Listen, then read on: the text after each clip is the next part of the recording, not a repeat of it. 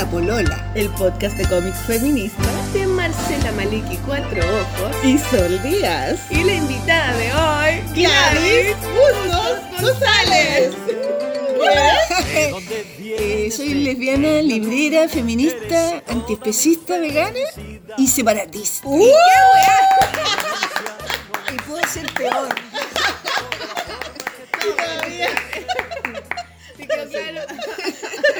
No pudimos decirlo nosotros, era muy largo. Pero entonces- bueno, no iba a saber. Yo hubiese dicho y soy. No sé. Pero es interesante decir, bueno, ¿qué es lo que soy? ¿Qué- ¿Por qué es lo que eres ahora? ¿Cómo ¿Cómo me gusta nombrarme? ¿Cómo Yo- te nombraría? ¿Y cuáles serían Yo pongo, cuando pongo en, en- en Instagram y eso, pongo soy una señora que dibuja cómic y pinta y enseña a dibujar y a pintar. Como- Ah, corta. Sí, eso pongo. Pero también he puesto que soy mamá, que soy profe. Es que es difícil porque tú puedes poner cosas como de. Pero la no pongo como de ideología, o como como de. ni- también No, fui, fui vegana, pero ya no, entonces no puedo poner. Además fui vegana. cambiando, vas cambiando. Yo voy cambiando, yo voy cambiando todo el tiempo. Hoy estoy feliz de que estés acá, Gladys. Sí, Oye, Gladys, puta la weá que nos Qué costó. bueno. Gladys Oye, qué y bueno, Sol no se bueno, conocían, gracias. se conocieron hoy No. y ya se han reído lo suficiente.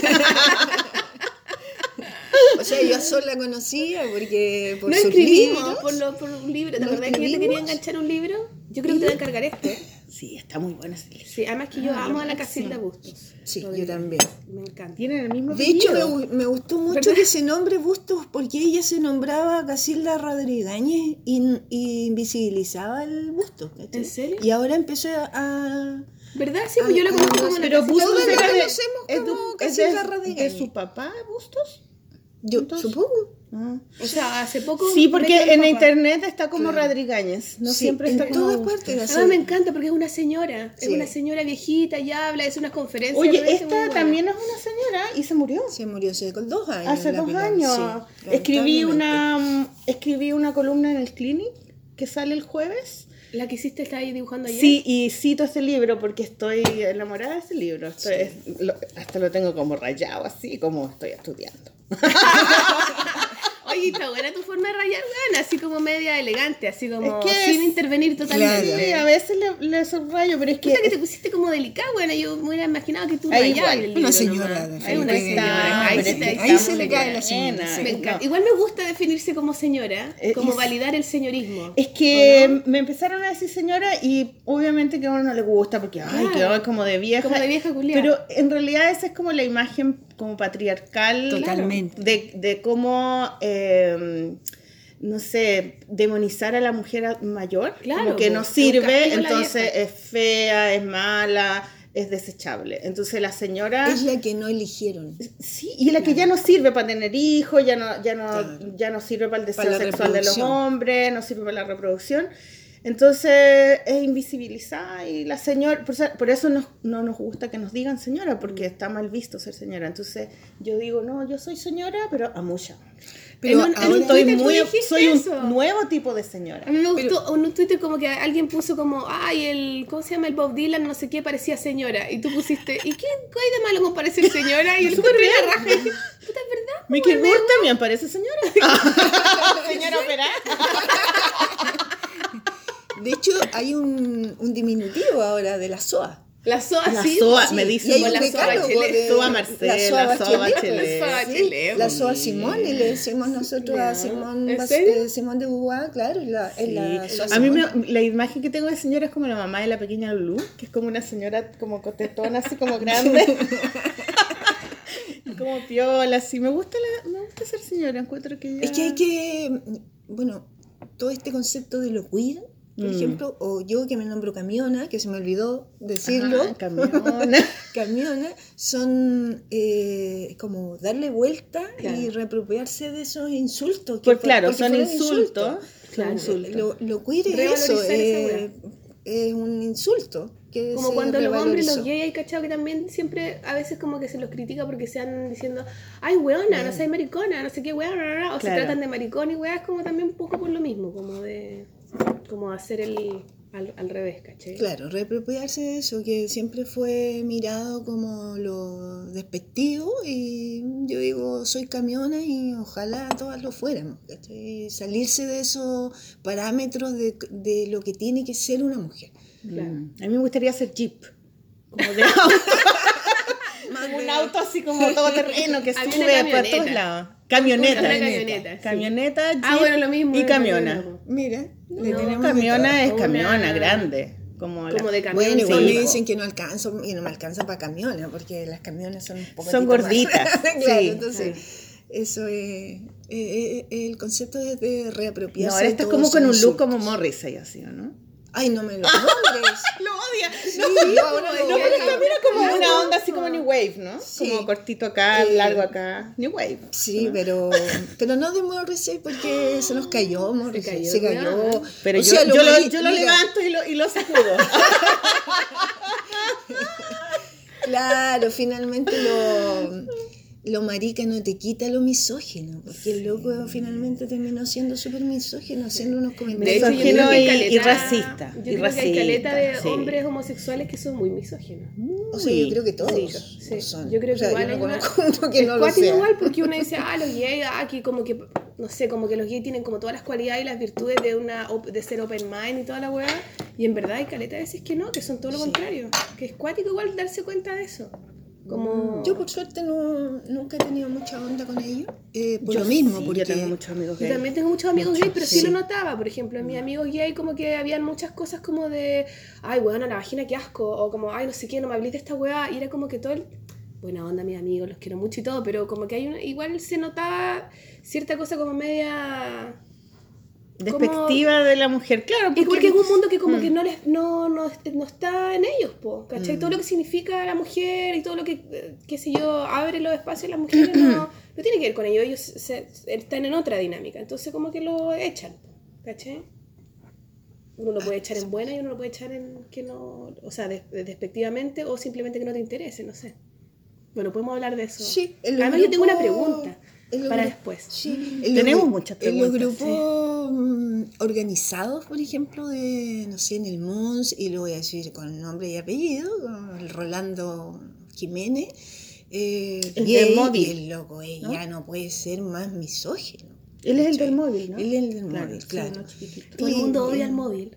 Sí, Pal es que se hicieron odiar porque eh, el móvil eh, y Rolando en particular eh, son homofóbicos lesbofóbicos, ¿Qué- muy qué- cuático, qué- qué profesión tiene como- También hay muchos homosexuales. ¿Qué, eh, qué profesión tiene él? Ese- No sé, pero de que quiere ser diputado, Diputado, quiere ser claro. diputado. De que le gusta el poder. Quiere ser el Harry Mill de- de, El Harry Miel. Sí, Harry Mill, que es uno de los, de los personajes de la revuelta de Stonewall, Ah, eh, que después fue diputado.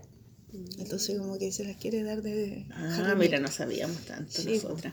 Oye, yo quiero contar cómo conocí a Gladys. Ya. Empecemos a contar. Empecemos a hablar de Gladys. Bueno, yo conocí a Gladys porque. eh, ¿te acu- ¿Se acuerdan cuando vino la, mm, la Silvia Federici? ¿Te acuerdas que, ¿No?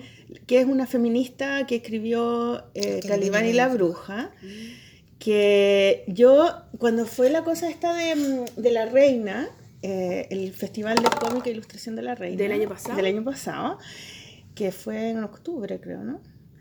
Me invitaron a dar una charla con la eh, ¿Sofía? con la Sofía. Ah, ¿verdad? Claro. Pues bueno, ya sí me Sí, acuerdo. que ella es lo máximo y es como un ícono feminista porque fue la que eh, fue una de las personas que están detrás del impulso del, del mayo feminista chileno, porque ella denunció a un profesor del cual ella era eh, as- eh, ayudante en, en la Escuela de Derecho de la Chile y, y esa denuncia fue como la primera piedra, ¿no? Una de las primeras, porque en el En sur Santiago. también, en Santiago, En Santiago. claro, porque en el sur también en otra universidad, la Universidad Austral, creo que En la Universidad Austral empezó. también. Entonces, eh, ella, sí. ella, ella lo denunció y finalmente lo, lo, lo echaron de la universidad. Sí. Después de muchos trámites, primero lo sacaron de, lo dejaron como administrativo, claro, y después finalmente lo echaron. Entonces, y ella además es escritora, escribe Es poeta. poe- es poeta y es una preciosa persona. Yo, me, yo no la conocía, yo sabía quién era, qué representaba. Y hablamos sobre el feminismo. Y, y yo como estaba un poco nerviosa, no sabía muy bien. Yo como con las patas y el buche, así como, ay, soy feminista y nunca- no había leído nada. Eh, escuché un programa en la radio, en un, en un- podcast, sobre la historia de, eh, de la quema de brujas. eh, eh, que era una, una mujer que no me acuerdo el nombre, que lo, y explicaba a partir de un documental y vi el documental y todo, pero yo no había leído ese libro. Entonces empecé a- empezamos a hablar de eso y ella me dijo, tienes que leer este libro porque ella viene la próxima semana a Chile y este libro es lo máximo y tienes que leerlo y ahí sale todo. Y yo todavía estaba un poco reacia a leer ensayos, porque como que toda mi vida he leído novelas y cuentos. Y como que soy adicta a la, a la historia, a las historias inventadas, Al drama. ¿cachai? Al drama y todo. Entonces, como, ay, ya, pucha, pero este libro, no sé qué. Bueno, la cosa es que me metí a internet y estaba el, el aviso de la librería de la Gladys con el libro. Porque como venía ella, entonces, así como, ya, bueno, me lo voy a comprar. Y ahí, Y la, vine para acá y conocí este lugar. Dije, quiero comprar ese libro. Y ella así, ay, sí, me encanta la polola. Sí. ¿Te acuerdas? Y tú estabas Y en hablamos un- por teléfono, yo le llamé porque era la Maliki, o sea, porque no, no por otra cliente, yo hablo, le digo, mira, entrego en las estaciones de metro, ¿cachai? Pero era la Maliki, había que llamarla al tiro. Y vino un día que estábamos en clase, que estábamos acá en la clase. Y, y tú tenías un ta- una, estabas en una feria en el, en el, una feria del libro de esa escuela que está en Grecia, ¿cómo se llama? Ah, el pedagógico. Del pedagógico. Ah, claro, sí, ando siempre. Claro, y, no, y yo no, me dice, no, no, no venga, yo, yo voy a dejártelo a, a tu taller. Sí. Y llegó acá y, Qué bonito. y te conocían mis alumnos porque sabían que vendías libros feministas y te como, oh, va a venir la Gladys, qué emoción. Oye, Claudia, ¿y hay muchas otras libreras que venden libros feministas?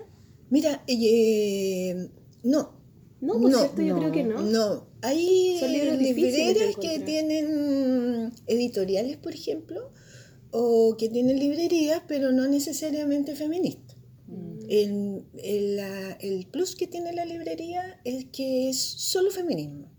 A lo más tengo un par de libros que son de mujeres destacadas, no necesariamente feministas. Por ejemplo, ahora tengo el, el libro de la biografía de la Carmen Herz, que Carmen Herz es lo máximo, sí, es lo máximo. pero no es feminista. ¿Y No cómo, es- y cómo Pero la tengo porque es tan importante, es tan importante. ¿Y cómo, de- cómo definís como la autora feminista? Lo que pasa es que son feministas, Se- eh, las que se- hacen se- teoría feminista. Ah, ya, o sea, son libros más de- en relación a teoría. Sí, la librería, claro, porque Ella no es feminista, es comunista nomás. ella es comunista y ella es, eh, es importantísima en la historia de, de Chile, la historia política de Chile, la defensa de los derechos humanos. eh, pero claro, dentro de un partido político ella se nombra como comunista. Eh, fue súper importante porque durante la reforma agraria ella ya estaba de abogada y ya estaba participando en la reforma agraria y después ahora que está en el Congreso. Mm. Eh, lo único que le falta a la Carmen Hertz es nombrarse feminista, aun cuando es solo como Ya, pues Carmen. Sal del Carmen, por favor. Te necesitamos, Carmen. Bueno, pero igual, aunque ella no lo lo máximo. diga, o, no, lo- o no, a lo mejor no se lo han preguntado bien, qué sé yo, igual es- ella es feminista nomás. O sea, Invitémosla, a la polola. Carmen. el sí. Lo que pasa es que su trabajo no está concentrado solo con las mujeres, está concentrado con Los derechos humanos en y la general. defensa en general. Sí. Y, Pero y y eso- ahí es donde hay una diferencia. O sea, Porque si ella estuviera, por ejemplo, en la agrupación de detenidos de desaparecidos, ahí son puras mujeres buscando a sus, eh, o a sus eh, Familiares. familiares. Entonces, ahí hay un nicho feminista. Tal vez ellas no están actuando como, no se nombran feministas, pero su actuancia política es feminista. Mm. Entonces igual es un poco feminista. pues, Claro, claro, por eso yo digo que falta que se nombre. Claro, feminista. falta nombrarse. Y, y claro, y es tan importante Carmen Hertz que yo la tengo en la librería.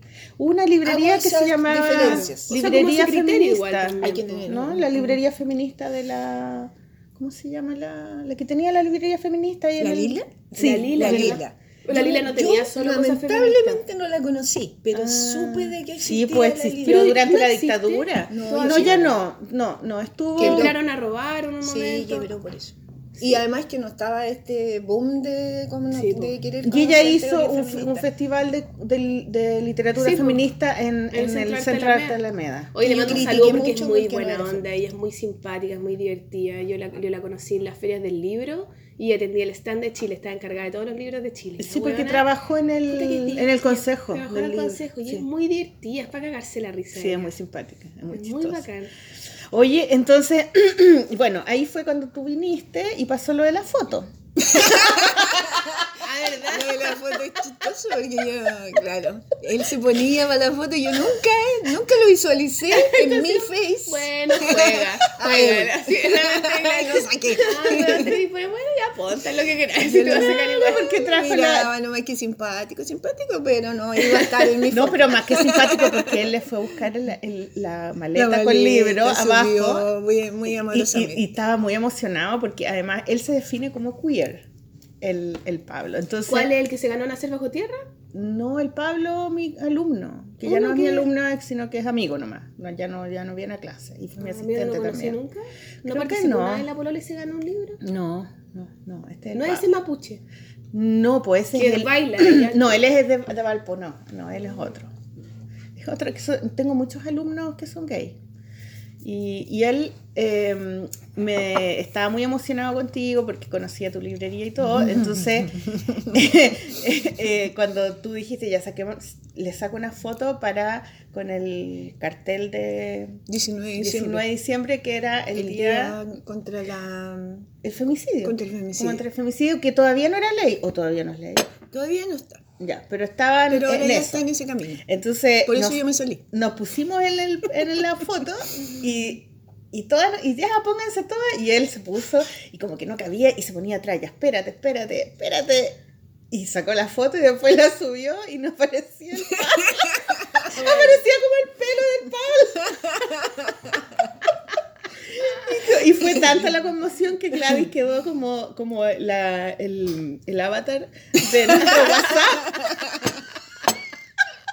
Pobre Pablo, se sintió como el hoyo, se cagó la risa. Que no, nos reímos demasiado. Y él así como, no, pero quiero saber por qué no me puso en la foto. Ay, lo hueveamos tanto. Y ahí habla- hablaron del separatismo. El, po. el separatismo, sí, el, separatismo es un concepto súper bonito que yo eh, acuñé hace mucho tiempo porque mm, entendiendo que toda la violencia histórica ha sido de parte de los hombres, entonces el separatismo nos eh, protege, nos autocuidamos estando solo entre mujeres.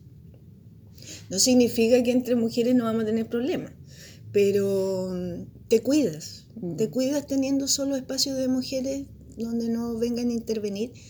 Eh, y por eso Pablo nunca, nunca iba a estar en mi perfil. De hecho, no tengo contactos hombres en el perfil de Facebook, sí en el de Instagram, porque encuentro que Instagram es más, es más amplio. Pero en el de perfil de Facebook, que es por donde yo vendo libros, y constantemente les digo, compañeras, eh, cómprenle ustedes a los compañeros, a sus compañeros, porque yo no voy a tener relación con ellos, no voy a conversar con ellos.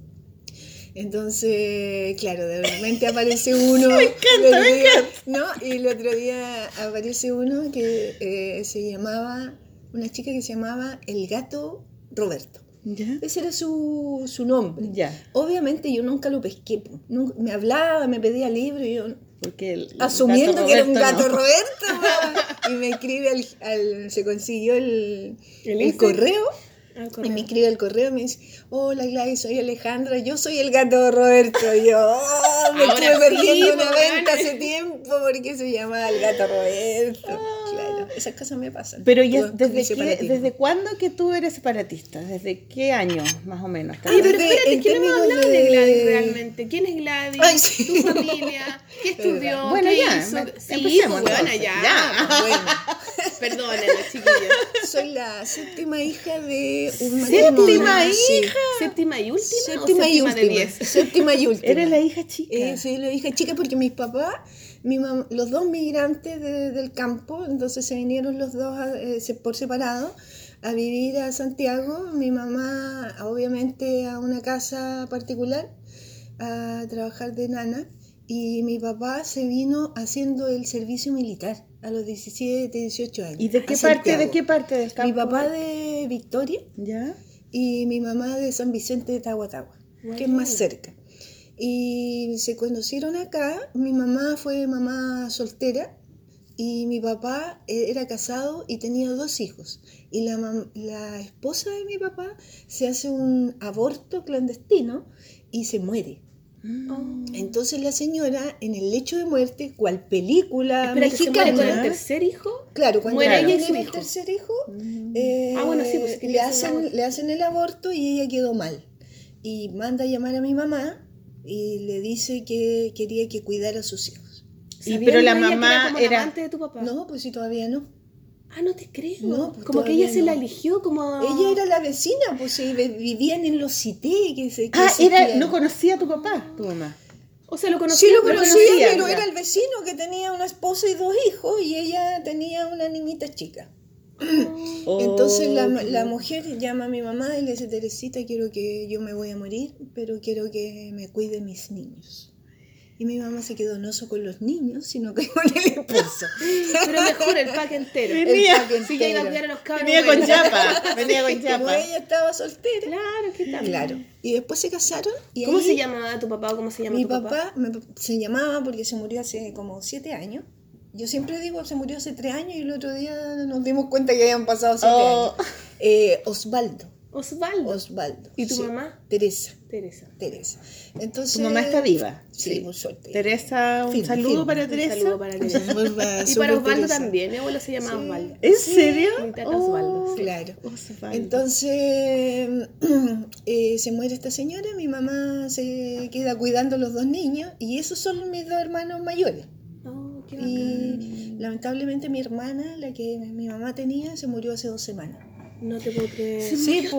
sí, ¿te acuerdas que te conté que mi hermana estaba enferma? Oh, ¿Y por Sí. qué No te puedo enferma de qué? Eh, estaba Eh, joven.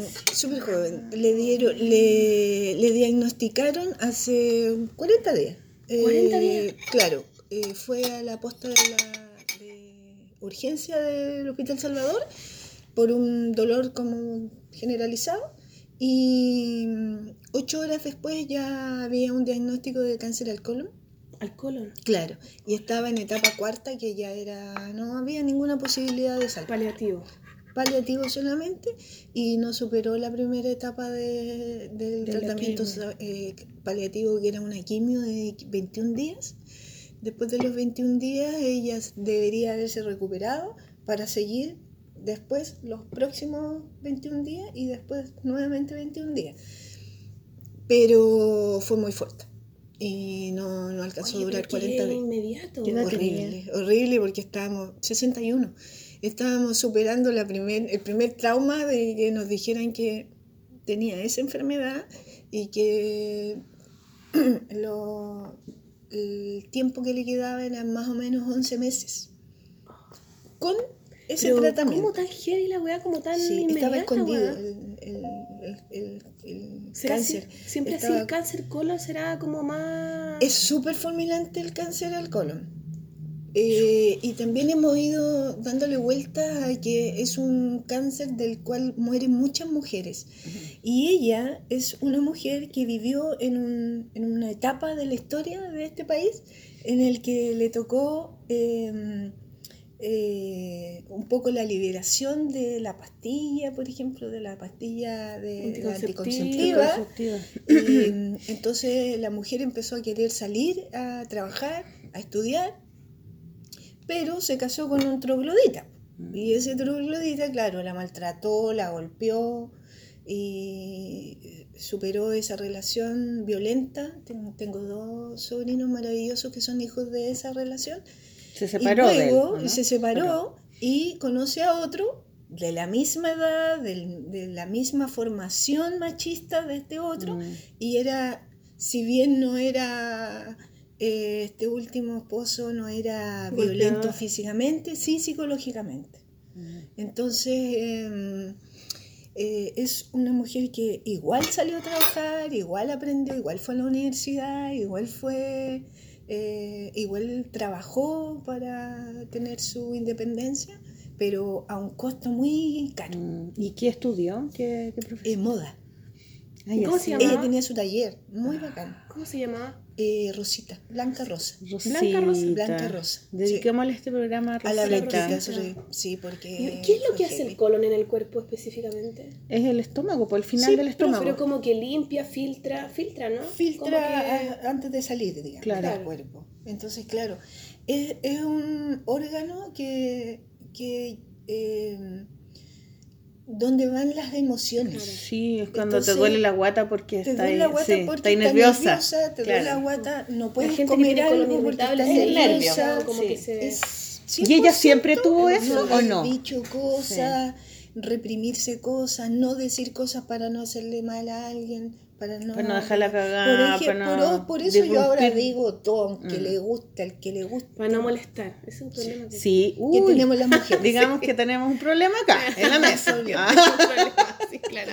Pero yo creo que es un problema muy de la mujer. Eso, Por eso, de- es, una, es una enfermedad agradar. que le da Mm. mucho a las mujeres eh, por lo mismo, porque se tiene que reprimir sus emociones y repercute desde luego en, en el órgano que es el, Claro, es que el estómago, claro. el estómago. Esta idea de estar siempre bien, siempre linda, siempre buena onda, siempre acogedora, siempre... re- Siempre La para los buena demás y para no incomodar. Claro, siempre viviendo para los demás.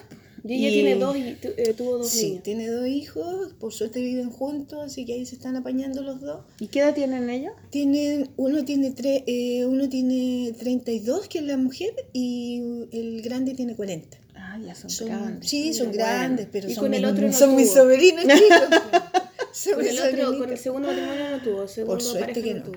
Por suerte que no. Porque ahí ahora no tenemos nada que ver con ese señor que la dejó. Además, Mm. nosotros nosotros habíamos estado distanciadas, pero habíamos distanciadas producto de que este último esposo era insoportable, no íbamos a soportar a un segundo esposo. Claro. Eh, y se portó como lo que era, porque en los últimos 15 días nos- no la llamó por teléfono, no la fue a ver. Ay, no. ¿Cachai? Entonces como... de- Después obviamente llegó al, al funeral como que él era el gran esposo y el esposo ideal. Claro. Eh, así que ahora ya no tenemos nada que ver con él, ya no, no hay ningún lazo, por suerte, porque no tuvieron hijos, por suerte. Así que mm, estamos superando la pena de haberla perdido, así tan traumáticamente. Eh, es triste. Sí, sí, sí, porque nos Porque habían dicho que probablemente 11 meses, entonces uno teníamos Te haces la planeado un viaje a, a Chiloé, porque a ella le gustaba mucho Chiloé.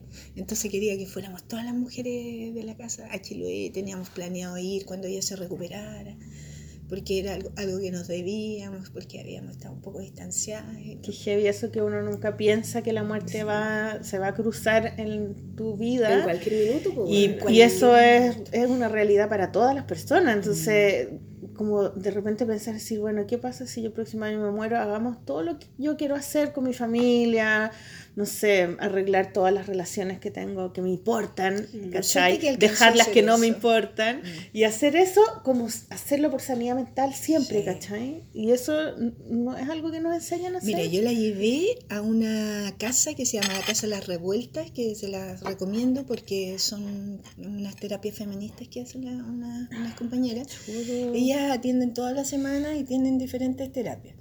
Pero hay una vez al mes, ellas hacen eh, terapia a 5 mil pesos. Ya. Entonces yo había ido un par de veces a hacer tarot terapéutico, reiki, me hice una, no sé si conocen los registros acásicos. No, no Registros de las vidas de la pasadas. vi- sí, de La las vidas pasadas. Muy bueno. Entonces a mí me había hecho muy bien. Entonces cuando ella eh, llega a vivir a mi casa, porque nos tuvimos que, na- tuvimos que traer, porque ya saben, el esposo... La historia. el que pico. Son como pico.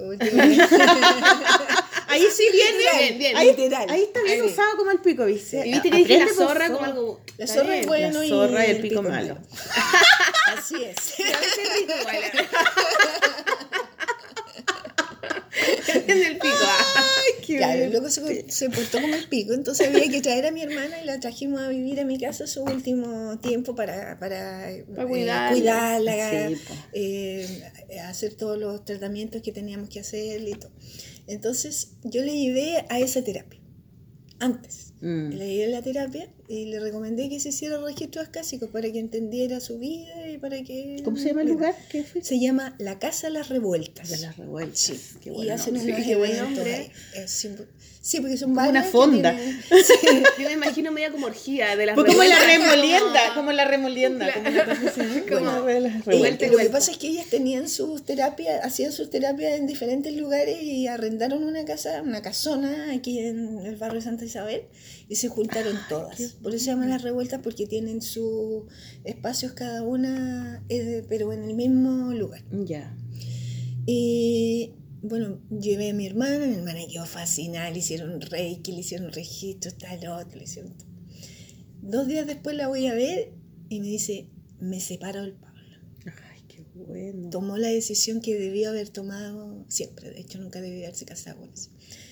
Entonces me dice, yo voy a, tenía clarísima la película, dijo, yo voy a heredar esto, quiero que otra hermana que cose se quede con mis máquinas, con los géneros, con estas cosas, qué sé yo, porque yo cuando me vaya me quiero ir solo con una maletita.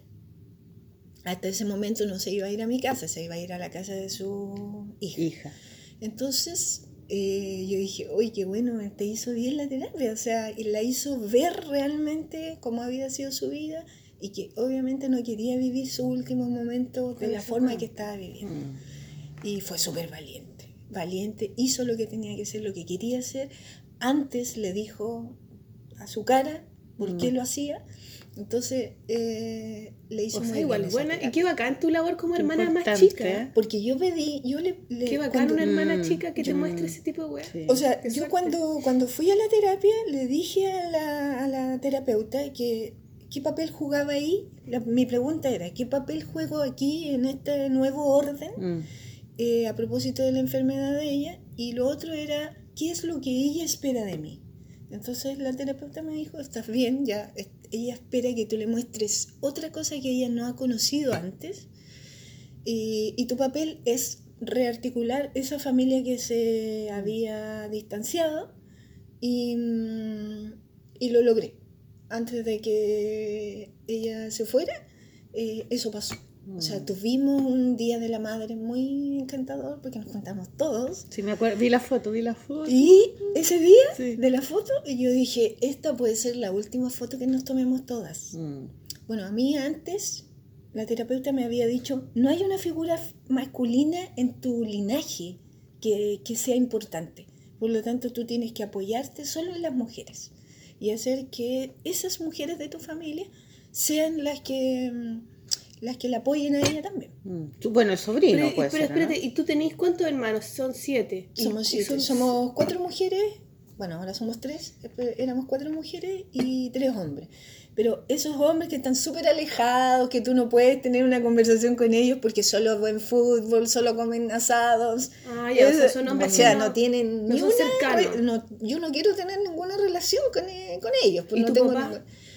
Mi papá se murió ¿Cómo hace fue tu como- papá? Mi papá Contigo, ¿qué es muy tenés? cariñoso. A mí me tocó la parte buena porque a mi hermana le hizo la vida imposible. Pues no quería que pololeara, no quería que saliera, no habían permisos para... Mm. Como viejo antiguo. Claro, como viejo claro. antiguo, pero a mí me tocó la parte ya que el Regalón, ya, ya abuelito. regalón, claro. Abuelito. claro. Era, eh, a mí me tocó esa parte, él era muy amoroso conmigo, pero se notaba mucho la diferencia con mis hermanos. Entonces a mí Mm. me daba mucha vergüenza de repente que ella, él así como que me abrazaba mucho y a mi hermano no, no los pescaba para nada. Mm. De, de hecho discutía mucho con ellos. Yo creo que porque se veían ellos. Era igual que él. O también como viejo antiguo, como que a los hombres hay que criarlos más, Más fríos. que- claro. Y era otra época también, pues me Sí, imagino. po, era ¿no? otra época Claro. también. De hecho, los grandes ya no. Yo no viví con mi hermano grande. No tengo recuerdos de haber vivido con Ah, ellos. claro. Comer una. No, porque ellos se casaron y se fueron de la casa cuando yo tenía, Pero no sé, chica. seis, seis años habré tenido Ah, cuando sí, ellos ya no estaban. Claro. Claro. Mi hermana no, porque mi hermana era, mm, si bien no era la hija de mi papá, eh, ellos tenían una muy bonita relación. Mi Mm. hermana, sí, todo el amor, porque mi hermana era mucho amor. mucho- era la reina de la fiesta y era la primera que te llamaba cuando había un cumpleaños. Eh, armaba la fiesta, entonces ella era como que la que reunía. Por eso es que me quedé con esa, con esa tarea de volver a reunir a la familia. Te pasó como el mando así de... Sí, claro. sí. claro. A mí me pasó ese mando y a mi otra hermana le pasó el mando de la costura. Claro. ¿Cachai? Ella me hace estas bolsitas, Tan preciosas, me hace unas linda. Bordadas. Sí, yo cada vez que le compraba a Gladys traje todos los libros que le compraba. Ella me, me pasa la bolsita, así que tengo bolsitas en mi casa. Claro, de- para ahí, para diferentes Sí. cosas. Entonces, eh, esta, esta terapia, eh, eh, no alternativa, yo considero que las terapias del conocimiento de las mujeres ancestral es la terapia tradicional, porque a veces la gente dice, no, yo voy al médico tradicional, y no, Claro, no, eso no es tradicional. Sí, yo siempre digo como la terapia la- alternativa y ¿Le la, y la terapia, déjatela ya, y la terapia real de la psicóloga, que yo, que yo muchas veces lo he dicho, porque como hice muchas terapias alternativas antes de ir a la psicóloga, como que siento que cuando fui a la psicóloga me mejoré. Entonces siempre lo digo así, como tú decís, ¿cachai? Como, no, la terapia alternativa. Pero también es, también es una...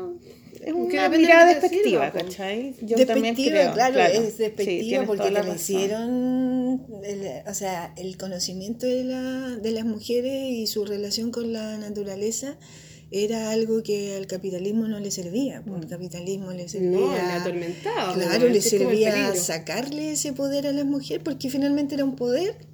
Entonces las pervertizó, las, las, las transformó en esta imagen de la bruja mala del bosque. O de la mujer eh, calladita, invisible, la virgen que llora, que sufre y, Y- que no y que es como angelical, transparente, que no existe, ¿cachai? Exacto. Eh, cuéntanos qué pasó porque estaba ahí con tu mamá cuando se juntó con tu papá y todo. Ah, sí. Ya, cuando tú eras chica, que tú contaste que tu papá... te- ¿En qué minuto tú empezaste a, a tener como una conciencia de, de como de- del feminismo y todo? Porque, ser mujer, No de sé, ¿qué te gustaba hacer Siempre, cuando eras chica? por siempre, ejemplo? ¿Te porque- gustaba ¿Qué te mujer gustaba? cuando eras chica? No, porque yo era eh, Una en esta no, porque porque en este en esta hetero norma eh, yo tenía seis años, iba al colegio y estaba enamorada de la profesora, entonces obviamente que yo no quería ser lo que era. ¿Y tú tenías alguna imagen de alguien o, o conocías alguna mujer ¿Y de qué- espera, de qué lesbiana? profesora? ¿Sabías No, que existía eso? En ese, en ese Nada, tiempo ¿no? nada. ¿Y no cómo era tu profesora? no, ¿Por qué estás enamorada de tu profesora? Porque ¿Qué- era la qué- profesora francesa maravillosa Ah, y era muy amorosa y ella tenía una onda conmigo. Yo la, la- o sea, ella me, me no sé, pues, un- me acuerdo que una vez pasó por al lado y me dio la respuesta de una, de una, me estaba haciendo la, la La prueba, prueba. y ella se acerca y me da la respuesta de una prueba. ¡Oh! Había un coqueteo. Era Domingo Santa María, me acuerdo perfecto que tenía que poner, y me dijo Domingo, y yo. Domingo Santa María. Claro, entonces, claro, era un amor platónico, pero claro, yo sentía esa relación distinta, esa, esa cosa distinta por ella. Eh, Yo tenía seis años y ella era la profe. Chiquitita, Eh, claro, entonces yo siempre tuve, desde chiquitita yo tuve conciencia de que ah, había algo que no correspondía, que era malo, porque no tenía que decirlo, no se tenía ¿Tu familia era decir. religiosa? O No, mira, no son nada. religiosos, pero el- eh, el- la sensación de que era algo malo Mm. fue desde siempre. Sí, Es porque que es al una sociedad católica al Sí, final. po. Claro. Es como que el, el Estado es católico. No, y más que entonces, sea como católico, claro. yo creo que es como algo malo, es más como algo como raro, que pareciera que no, no le pasa a todo. Claro, Porque no, que no no debe debería ser. pasar. y que no que no existe, po, ser, porque no, hay, no se existe, nombra, ¿cachai? sí. No se nombra, no, No, se, no, se no sabía, no, visibiliza. nunca había escuchado la palabra lesbiana. Yo recién como a los 12 años vi eh, en el diario la noticia de que Sandra Mianovich y Celeste Carballo, una noticia así pequeñita Ya. en el diario, habían estado en un programa de televisión en Argentina y habían dicho que eran pololas. Y esa fue polola. Y la esa fue polola. la primera yo dije, existe otras, otras mujeres que les pasa esto. Y están en Y Argentina. están en Argentina. Me voy, coche tu Me madre. voy, pesco mis cosas y me voy para Argentina. Claro. Qué loco, Y que ¿ah? había sido la gran noticia en Argentina. Aquí en Chile había salido un, un, recorte muy, muy pequeño. ¿Qué año era ese? Yo creo 80 que sido el 80. 80, claro. Sí. ¿Y cómo fue tu adolescencia? Como el... Pico. ¿Por qué, por qué muy Mal, atormentada? atormentadísima, porque... Ninguna compañera que, que, que, que, que fuera, que, que te hubiera dicho, "Oye, a mí también me gustan las mujeres. No, nada, nada. En ese tiempo no. Ay, sí, ¿cómo No, en ese tiempo nadie lo decía y yo tampoco veía otra que fuera como yo. Ahora, yo eh, en, el- en el- los grupos de amistades de, de adolescencia eh, estuve enamorada un par de veces. De hecho, ten- tuve un pololo tres años. ¿En serio? Sí, de los, como de las 14 a las 17 pololeamos. Eh, tenía muy, tenía, era como la más exitosa del grupo, con chicos, como que iba les gustaba yo, les gustaba, sí. ¿Y Pero yo, pololeaste, o sea, a mí me pasaba que yo estaba, me pasó una vez que yo estaba pololeando muy contenta, muy enamorada de este chico, me presenta la hermana y yo quedé fascinada con la hermana. y después, ¿cuándo vamos a ir a tu casa? Bueno, Claro. bueno, ¿Cuándo vamos a ir a tu casa? Claro. ¿Más te? Sí. Ay, qué divertido. Claro, me pasaba. Ahora lo miro como divertido, en ese tiempo era Y trágico. película, porque igual, es que, claro, es que en esa época no, pero no viste, así como viste en el diario esa noticia, ¿no viste alguna película donde apareciera el tema? Es que en las películas, como, como era un, como era un, eh, un sistema muy eh, pervertido, entonces, claro, yo veía una película donde aparecían dos mujeres, pero era en el mismo contexto, era oscuro, era muy eh, mal Mal mirado, visto. nadie lo decía, entonces, claro, alguna vez vi una película, y, pero no era una película que yo recuerde con cariño. ¿Has visto esa película Los niños no lloran? Claro. Oh, es cuática. Esa yo me Es acuerdo que la vi tremenda. chica, me la mostró como una prima, la cuchi. ¿Cuál era? Una Eh. donde son dos locas y un- una niña que se disfraza, o sea, no se disfraza, pero como que trata de ser hombre, ¿cachai? Y va a un pueblo o así, ¿o no? Como que Sí. ella se pone, se corta el pelo y hace toda una dinámica para ser hombre. Se pone, se pone como bulto acá, como Claro. si tuviera pico, ¿cachai? Ah, pero esa película es, nue- es más nueva, pues no es de los 80. No, es antigua, yo la vi cuando era chica, Pero weón. es de los 80, yo creo. Pero es súper violenta, es súper heavy la weá, porque se Pero que le pegan. otra Sí. Claro, la- le pegan unos La violan. así que ya eres hombre, mujer y la weá, y la, y la empelotan y como que queda así como crucificada con una luz. Uy, yo me acuerdo que era chica y vi esa weá y era Es como, heavy. Qué weá, me, me impactó mucho a mí ver esa película. Sí, pero esa película no es tan antigua, porque... ¿No? ¿No es tan No, antigua? pues si tú soy mucho más joven. Pero ¿Será de vi los chica. 90 Sí, entonces? es de, los 90. Mm. Puede ser. Yo la vi, también la vi tarde. Escuchaba siempre esa película, pero no tenía la posibilidad de, de verla hasta que la encontré. La encontré por la actriz que no me acuerdo cómo se llama, porque Esa ella mina, hace sí. puras películas feministas. ¿Cierto? Es que ella tiene además una cara como muy particular. No sé cómo se llama, yo tampoco nunca me sé los nombres la. de Y, en la tele la chilena habían lesbianas, pues, pero no sé, estaban adentro del closet. La Andrea Tesa.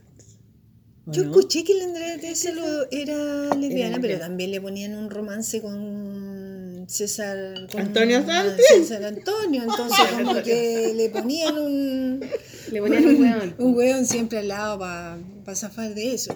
Entonces no, yo no tenía ningún tipo de referencia. De chica yo no tenía más que... ¿Qué te ¿Cuándo gustaba hacer de chica? ¿Qué te gustaba? Leer, dibujar. De chica eh, me gustaba leer.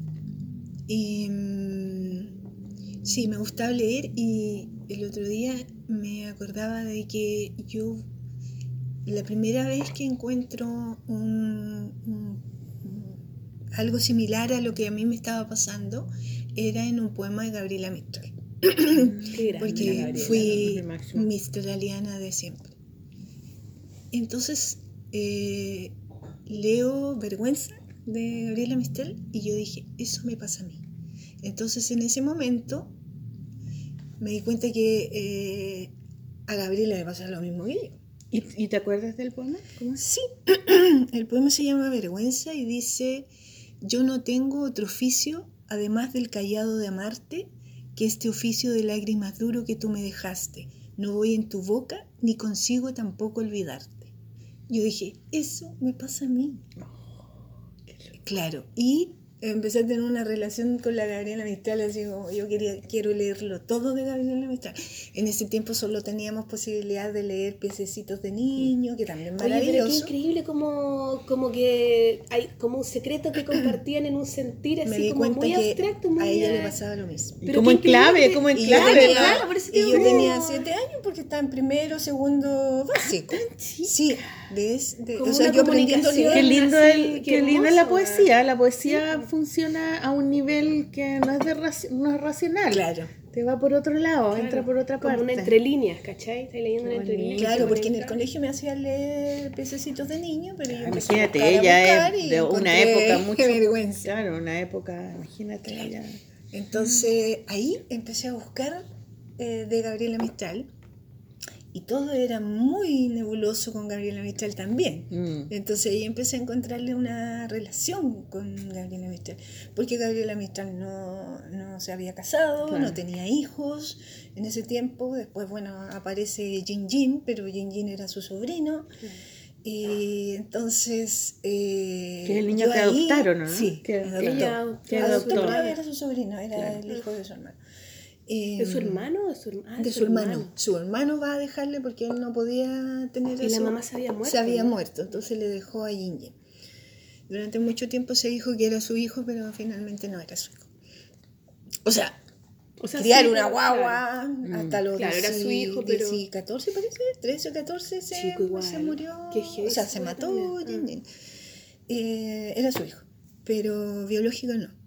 Entonces todo este rollo con la Gabriela Mistral a mí me, me unió mucho a ella de- desde muy chiquitita. ¿Y escribías poesía tú? No, No. Sí, me acuerdo que en el colegio nos hacían eh, eh, eh, hacer, eh, hacer poesía, pero como, a ver, que es una metáfora, entonces había que Como como ejemplo. crear Mm. un poquitito. Pero no, no era de escribir, era más bien de, de De leer. leer. y buscar. Y ahí me doy cuenta, o sea, yo con Gabriela Mistral me di cuenta que era feminista, porque yo reclamaba que por qué no había más eh, mujeres. Cuando encontraba mujeres en, en el colegio, yo encontraba acá. eh, la Marta Brunet era lo María máximo. Luisa Bombal. La María Claro, Luisa que esos sí Bombal, libros los hacía leer. leía, claro. Claro.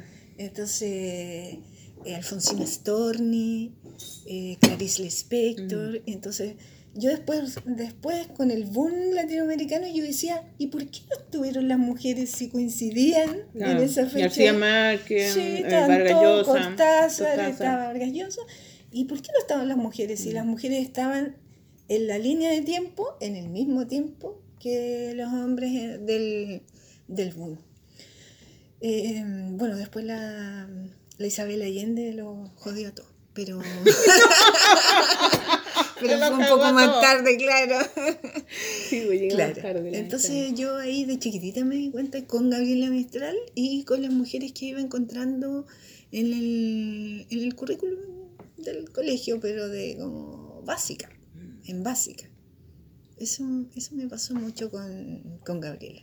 Oye, ¿y después estudiaste? ¿Qué estudiaste? ¿Saliste del Después yo colegio? salí del colegio. Yo era una mujer, una niña adolescente atormentada. Entonces el colegio no me gustaba.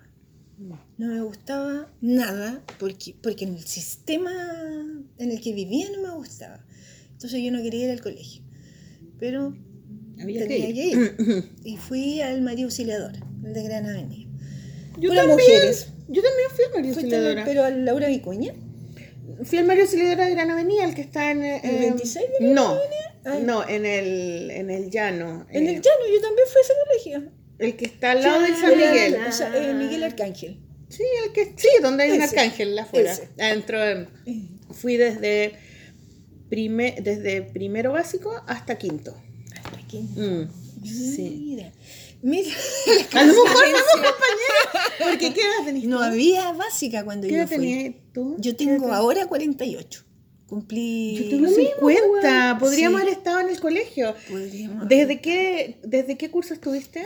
Yo estuve de primero a tercero, hasta que me echaron las monjas. Porque A ter- ah, eh, enseñanza media. Sí. Es que cuando yo Ah, fui, claro, Había había básica, básica, y después Había séptimo y octavo en ese tiempo. y, y después había, eh, la media era técnica.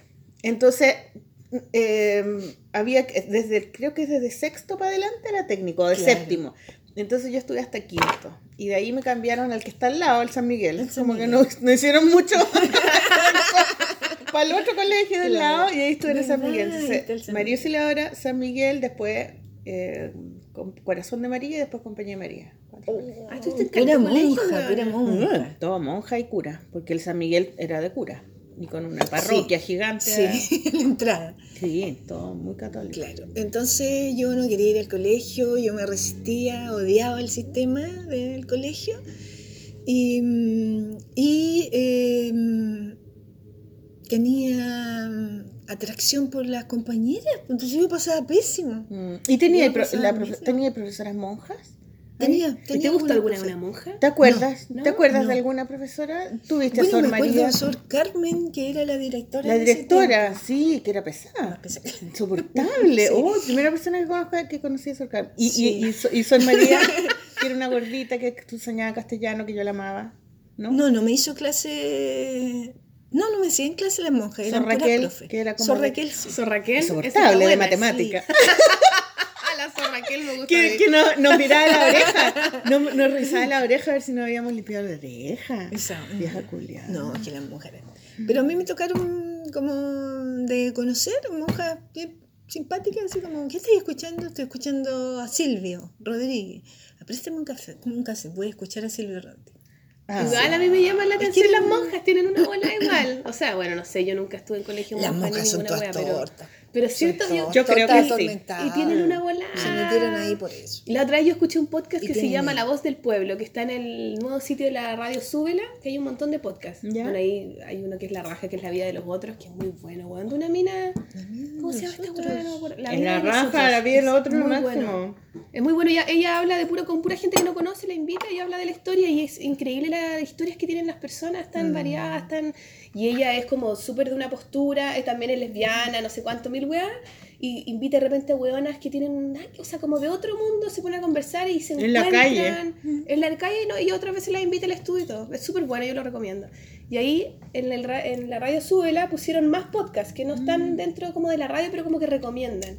Y ayer me puse a escuchar uno que era la, la voz del pueblo. Y el último capítulo hablaba de gente que se había metido a la iglesia. Hueonas que habían sido curas, hueonas que habían sido monjas. Y hablaban de por qué, lo, por qué habían sido, por qué habían terminado y toda la relación que tenían. Y era interesante, habían unas hueonas que decían que, claro, que habían sido monjas y que era por una hueá como de no estar de acuerdo con el- este mandato de las mujeres de casarse, de tener hijos, de toda la Sor. Juana y Inés de la Cruz.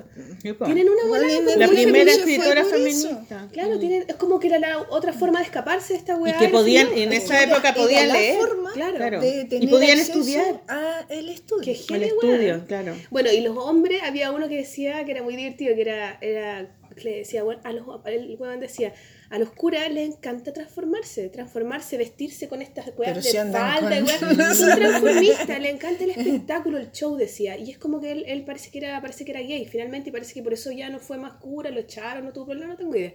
Pero bueno decía, ¿qué diferencia hay entre un cura y un weón que va, se trasviste en una, se trasviste, no sé cómo se dice, en una Sí, pues apropiación de la, del, del del- vestido. y como del show y, Y- la parafernalia, ¿cachai? Es la misma weá, decía el weón. Y yo nunca lo había pensado así, en realidad es lo mismo. Sí. Qué loco. Bueno, era, era bueno. Sí, en el libro de la Silvia Federici hay un, hay, una- hay un capítulo que habla sobre cómo la iglesia se apropia de, de la ropa femenina con Claro, el cura vestido con sotana. Como con, una, Hay una con un parte súper buena. ¿cachai? Y todo lo... No, era acuático. Y no, y toda la... Y, y el cuerpo de Cristo y la weá. Sí, bla, bla, bla, al medio, con, con O vela. sea, si hubieran luces de colores, la weá Sí, sería po. así.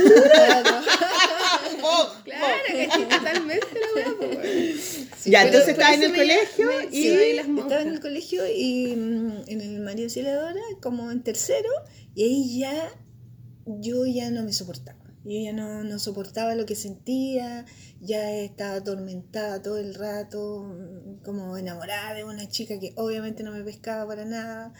Y si me hubiese pescado hubiese quedado la cagada igual. Entonces era como... La, era muy agotador. Y entonces le pedí a mi mamá que me sacara colegio. Y lloraba, lloraba, lloraba. Y mi mamá en algún momento me dijo ya. Y no fui mal al colegio.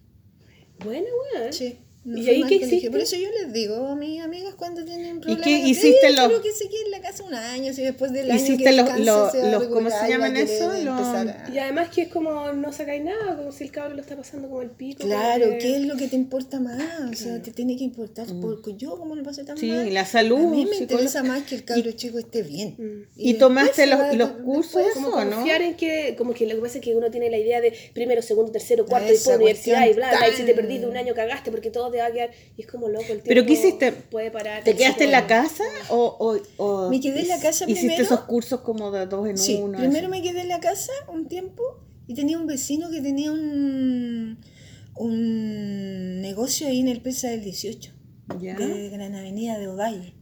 Y él me dijo que fuera a trabajar con él los fines de semana, a vender blue jeans. Y yo me fui ahí, y me obviamente ahí me di cuenta que no tenía que tenía que sacar el cuarto medio porque en el fondo no, no servía de nada. Entonces ahí salí perdiendo porque tuve que pagarme yo después en el Duoc. Que en el Duoc hacían dos Dos por uno ya. Claro. Así que me conseguí un trabajo al frente de una, una prima mía, tenía una óptica en Estación Central, que está al frente del, del Duoc. Entonces yo trabajaba en el día y cuarto para las 7 yo atravesaba y me iba A hacer la nocturna. Y ahí hice tercero y cuarto, me fue súper bien y todo, pero- porque iba solamente a eso Mm. y, y porque además yo me tenía que pagar. Entonces ahí era distinto. Tenías Ahí que tenía, tener ya- tenía que, y tenía que irme bien y todo. De hecho, después se hizo una ceremonia y eh, no importa a mí, si a mí me importaba sacar el cartón. ¿no? Claro. Y después estudié, estudié publicidad. Publicidad. Ah, publicidad. Sí. ¿Y dónde estudiaste publicidad? En un instituto que ahora no existe, que se llama Interex, que estaba en el edificio donde estaba el Teatro Continental, el Cine Continental en el centro, que ahora es una iglesia universal de no sé qué Cristo. Ah, ya. Ahí, ya. en esa esquina de Nathaniel. ¿Y por qué publicidad? ¿Qué? Es que mm, las posibilidades eran como computación, publicidad y mm, bienestar social. Y, y yo intenté por bienestar, pero no, no me dio porque me sufría mucho. Empecé a estudiar bienestar ¿Y social. qué es, qué es como sociología, no? No, pues como las visitadoras sociales. Ah, Eh, ya. Ah, trabajo social. Trabajo, trabajo social. social. Claro. No, no me dio, yo caché que no me iba a poner a llorar todo el rato. Y no sabía que realmente de qué esto se trataba, pero como que quería hacer algo más social. Mm. Y duré como dos semestres. Y ahí me cambié a Publicidad. a publicidad. Otra publicidad, distinta a la publicidad de ahora. ¿Y trabajaste como publicista? No, eh, trabajé como un par de meses en Falabella, ahí poniendo las vitrinas, haciendo las vitrinas. Y me hice amiga como una jefa de Falabella, eh, que era muy buena onda, y ella me dijo que nos fuéramos a Antofagasta, porque ella la, la mandaban a instalar Falabella en Antofagasta. Y me fui con ella y con dos compañeras más, porque yo encontraba que ella como que tenía que salir, porque eh, tenía que conocer algo. Como que algo me faltaba y no, estaba súper dentro del closet. Todavía en ese tiempo, ya 20, 20 y tanto. No, todavía no habíais tenido polola. Eh, no, había tenido encuentros, pero no por Lola. Ya. Y ahí, ahí en Falabella, ahí conocí una chica que era eh, casada, que tenía un hijo chico, y ahí pololeé un año con ella. Pero, Pero en totalmente secreto, en ¿no? secreto, sí. Y el papá del hijo me tiró el auto encima una vez, fue brígido. Me tiró el auto encima en la calle. ¿En serio? Sí, sí, o sea, nosotros terminamos porque ella terminó de puro susto. Porque el gallo le tenía amenazada, porque no podía soportar que lo dejara por una mujer. ¿Cachai? Entonces ahí de puro susto tuvimos que terminar. Y después nunca más la vi. y, mm, Mandémosle saludos ahora. pero sí, ¿Estará todo Eva. bien el weón? sí, yo paso por ahí a veces por donde él tiene negocio y no, no lo veo ahora. Pero mm, eh, fue todo muy tormentoso. Yo siempre, yo ahora pienso, uy, los cabros de ahora salen a la calle. Sí, cabros, sí, oye, pues, no importa ni una hay una marcha, Hay una hay una marcha, marcha. salen todas Claro, claro. Totalmente Y, distinto. Claro, y fue totalmente distinto. Entonces a mí me tocó pasar muchas frustraciones, mucha pena, porque soy de esa generación, porque de la que no se hablaba. Sí, pues era eh, secreto, era que pecado. muy pecado, Mm, mm. muy pecado. Y después ya... em, ¿Cómo llegaste a la librería? ¿Cómo Sí, llegaste ¿cómo a, a- ser Porque librera, weón. yo estaba trabajando de publicista en Flores. Y en Flores Los me echaron por lesbiana. En Flores me echaron por lesbiana. Y fue el primer juicio como de que se hizo por Discriminación. por discriminación. ¿Y por qué se por lesbiana? Porque ¿Cómo yo fue? tenía la mejor, porque yo tenía en Flores, yo tenía, eh, yo era como la empleada más, más eh, querida de mi jefa. Andábamos en todas partes, nos iba muy bien, muy exitosa. Y de pronto, eh, reducción de personal y en lugar de echar a los otros compañeros que eran unos pastelazos, me echaron a mí. Y eh, después con el tiempo supe, porque busqué, que- pero pero ¿por qué me echaron a mí? Si estos gallos no valen nada, no tienen nada, no. Y claro, y ahí mi jefa me dijo que era porque una compañera, no, un compañero había puesto, había, le había dicho a la jefa que yo era lesbiana. ¿Y eso qué año fue? Yo ahí, yo ese año debe haber sido como en el 2005, más o menos. Ya. Ah, Y yo ahí, recién, aparecieron los computadores de internet.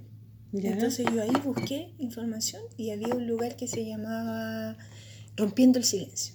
ya. Y Como una organización, una fundación. sí, Ya. claro. Y eh, Rompiendo el Silencio, comunidad lésbica. Y ahí yo fui y conocí, no sé si ustedes conocen, pero eh, se llama Erika. eh, eh. Mm, Montesinos, que es la, la organizadora de Rompiendo el Silencio, que es una organización ahora que, que lucha por los derechos filiativos de las mujeres lesbianas. ¿Derechos Filiativos. con los hijos? Claro. Como para que. Ah, por todo lo que pasó con esa jueza. Eh, claro, con la con- jueza Atala. Tala. Claro. Atala, claro. Entonces ahí conocí a la Erika y la Erika me dijo, hagamos un juicio porque eso es discriminación. Y le hicimos un juicio a, a Flores. ¿Y cómo te Flor- fue? Me fue bien, pues me pagaron todo, me- pero me pagaron más plata, de hecho, para que me quedara callada y no siguiera con el juicio. Ajá. Claro. Y ahí pusiste la librería. No. Ah, no. Ahí no, lleva poco tiempo, lleva como Pero dos lleva años recién. Ah, no te Sí, puedo creer. sí. Ahí yo me fui, ahí yo estaba trabajando en Flores y un día entro a una librería que estaba en el centro que se llama TXT. que TXT, vendía- sí. Que vendía no solamente libros, sino que música y películas. Sí. Y yo estaba fascinada comprando y me estaba atendiendo un señor y nos hicimos así como buena onda. Y le compré, no sé, un disco de, de la Morrissey. Un disco de la Andrea Tesa porque canta muy bien jazz. Y unas, películas. Andrea Tesa, Una, es que es de los 80, es Sí, muy antigua. hacía un programa de 70. música. Sí. Claro.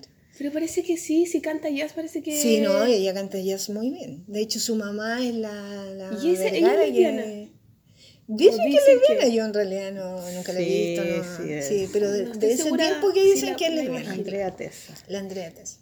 Eh, compro unos discos, entonces le digo al tipo cuando ya terminamos de conversar, eh, le digo, hoy me encantaría, trabajo en Flores haciendo eh, la, la vitrina y me, me encantaría trabajar en un lugar así. Entonces él me dice, era, era noviembre, y me dice, pero mándame un currículum. Y porque es noviembre y la temporada de diciembre es la temporada que, que nosotros necesitamos gente que me dijeron a mí. pues, mandé el correo y quedé al tiro. Llamé. Bueno, y en- yo en, en Flores ganaba así como, ponte tú, 600 lucas. Y, y en la librería me ofrecían 400. Y yo dije, ya, hoy no, yo voy a dejar de trabajar ahí y me voy a la librería. Con la suerte. Pero que- estaba ahí en Flores después del, del- Después de Falabella. No, Sí, después Falabella. del, del juicio. No, pues de ahí ya me fui. Ah, el- pero el juicio lo hiciste después, entonces. ¿O Lo, hice después. Ah, después, Sí, ya, lo hice ya. después. Entonces me fui del otro trabajo y me puse a trabajar en, en la librería que está ahí en, al frente del Banco del Estado, en el centro. en la Casa Central. ¿Ya?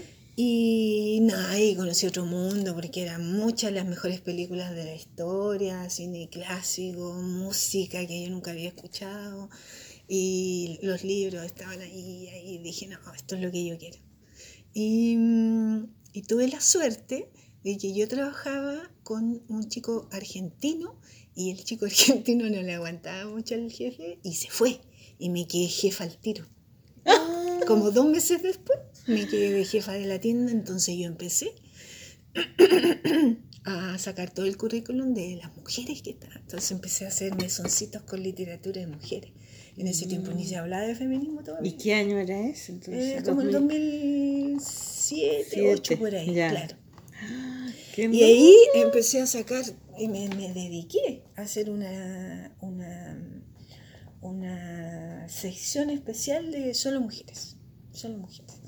Y me empezó a ir bien en eso y bueno, ahí me dieron otra jefatura y estuve en todas las tiendas porque eran cinco tiendas en ese tiempo. Estuve ¿En la de Providencia también Estuve en la de una, ¿no? Providencia, estuve Sí, en Providencia hay una Todavía están. Todavía. Todavía No, existen. No, se ya acabó no. TXT, sí. Ya no existe. No, está solamente la de moneda y la de huérfano, que es una grande, muy grande, que está al frente de la Feria del Libro, en huérfano. Este tiene segundo piso, sí, muy, muy, muy grande. En esa terminé trabajando. Estuve cinco años trabajando ahí. Igual. Años, Entonces qué cuando se fue bueno. el, el jefe anterior, o sea, el dueño de toda la franquicia, la compró una, una persona que había trabajado ahí, que era mi jefa. Y ella me dijo, vente a trabajar conmigo. Y en, ese, en esa sucursal de TXT, ahí yo hice talleres de literatura feminista, hice cine eh, feminista. Y ahí como que, y ahí como que empezaste a leer esos libros, ¿ya los habías leído? ¿Ya habías leído esos libros? ¿O Es los que todos esos leer? libros yo los había leído, Tú ya los había leído puro, puro como fotocopia o en internet. Ah. Y ahí estaban ahí para Calibán y la bruja jamás. Jamás. Jamás. Uno, yo conocí a Silvia Federici hace 10 años, pero solamente leyendo en internet los PDF o fotocopias de cosas. Mm. Pero no, jamás, y no llegaba nada de eso. Entonces estuve esos años ahí en, en la TXT de huérfano y, mm, y claro, como tenía jefa, em- se empieza a hablar de feminismo, se empieza a visibilizar el tema de los femicidios y ahí yo entrando, bueno, ya me había hecho feminista porque había llegado al lugar que llegué a pedir eh, auxilio, como eh, era justamente el MUNS, que era el Movimiento Unificado de Minorías Sexuales. Y fui ahí y MUNS. sí, se Como- llamaba MUNS. Como mousse. Qué rico es el mousse. Sí. Claro. Y ahí eh, yo llegué y le dije al gay que había ahí, así, "Hola, sé que estoy como súper en el closet, súper llorando así. Él fue muy amable conmigo. Y, y me dijo, ¿sabes que aquí hay un grupo de lesbianas, pero son más bien políticas? ¿Cachai? Siempre las lesbianas son más políticas. Porque habían, claro, Los gays son que de la fiesta para el hueveo. Las lesbianas siempre sí, son más políticas y más Sí, como bueno, porque intelectuales. están mucho más en desventaja, po. Claro, pues Porque son mujeres, Ellos tenían, po. ellos tenían discotecas hace mucho años. Sí, no teníamos ni una cuestión. Entonces había que ir a esas discotecas.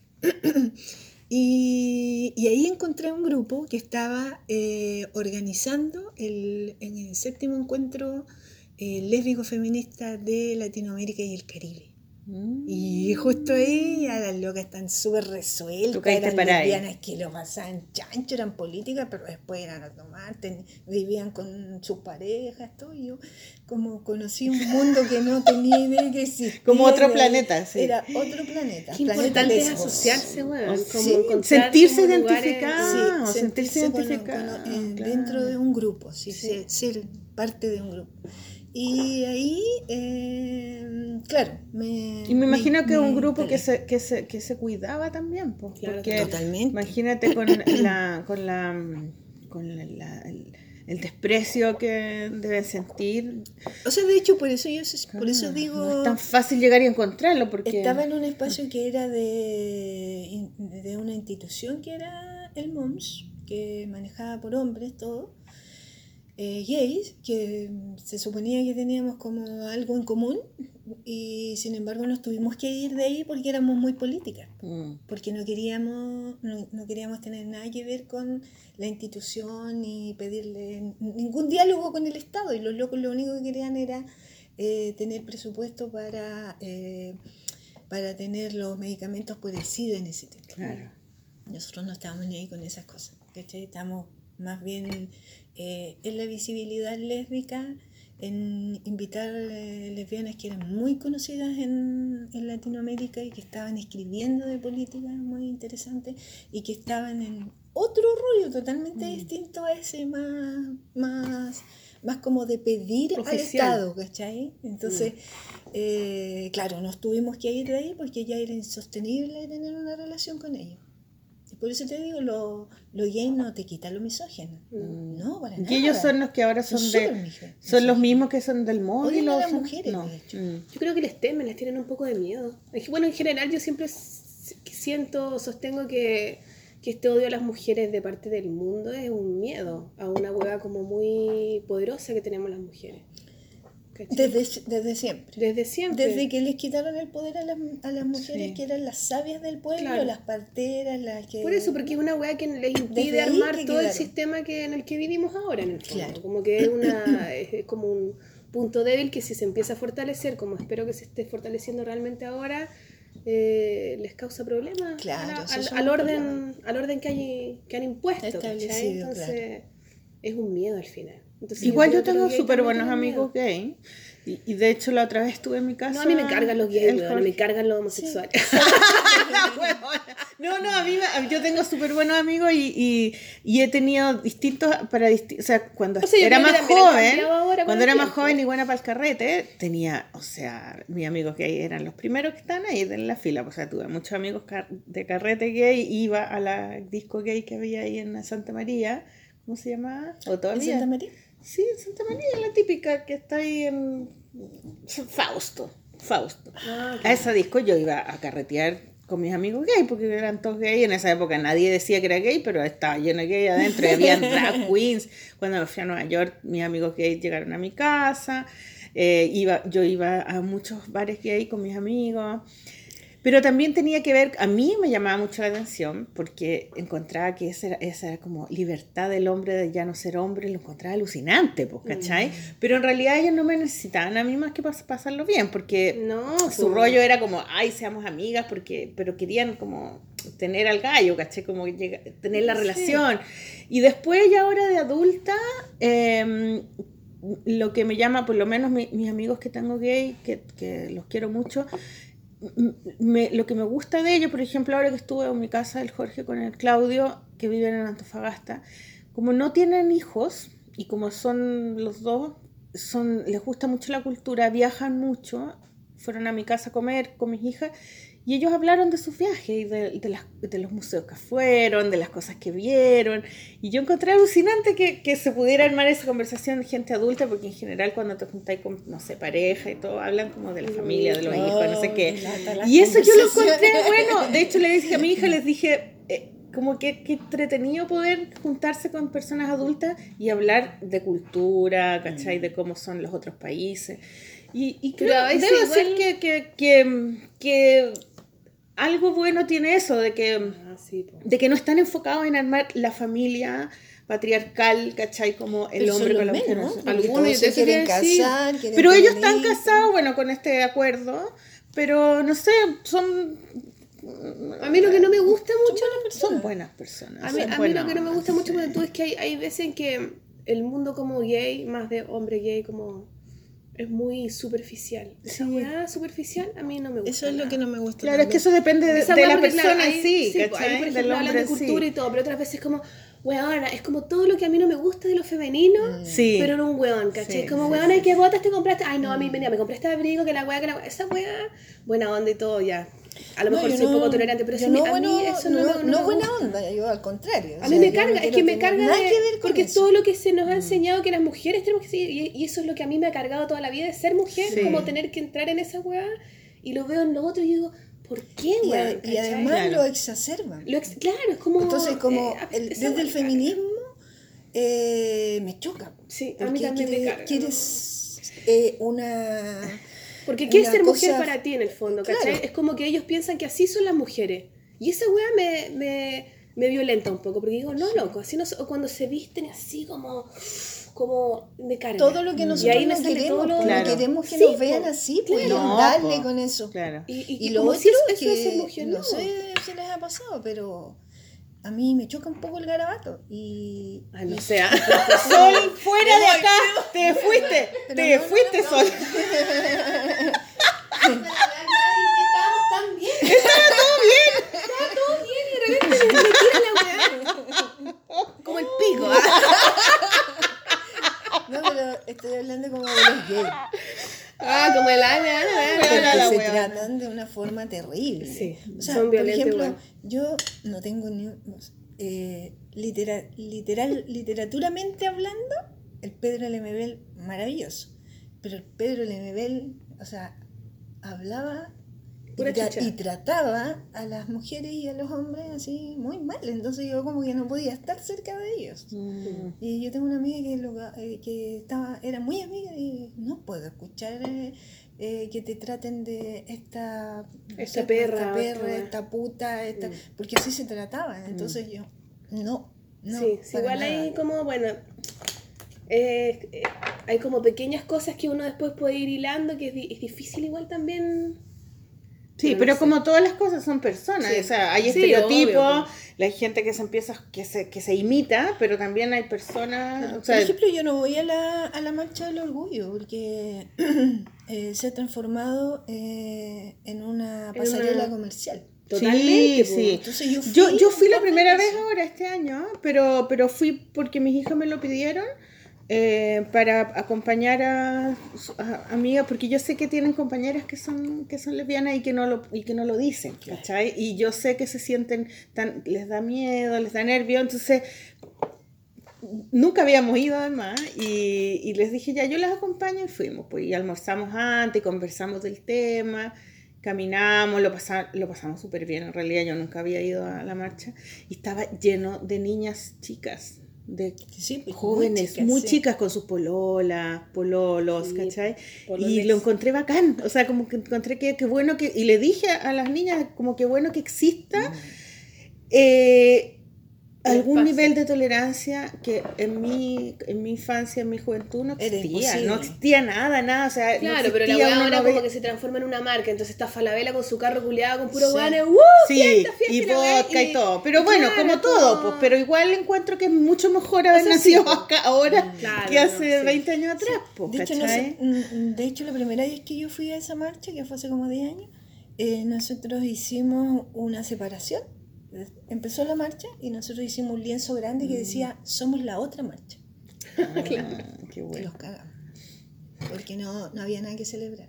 Es que eso es la también Porque iban escuché punchi, el punchi, punchi. Y decía Y lo te, mismo. y te estaban Oye, matando. como- como la- Y nos estaban matando. Como la Sí, niña... es que esa es la weá, entonces se invisibiliza todas las no- luchas como no tengo reales. nada que ver Sí, con po, esto. Y se tenés toda la razón. fiesta ¿Te la acuerdas de la, la eso no es pura Hannah, la Hannah, Hannah Montana. Hannah Montana? No, la Hannah, Hannah Gats, Gatsby.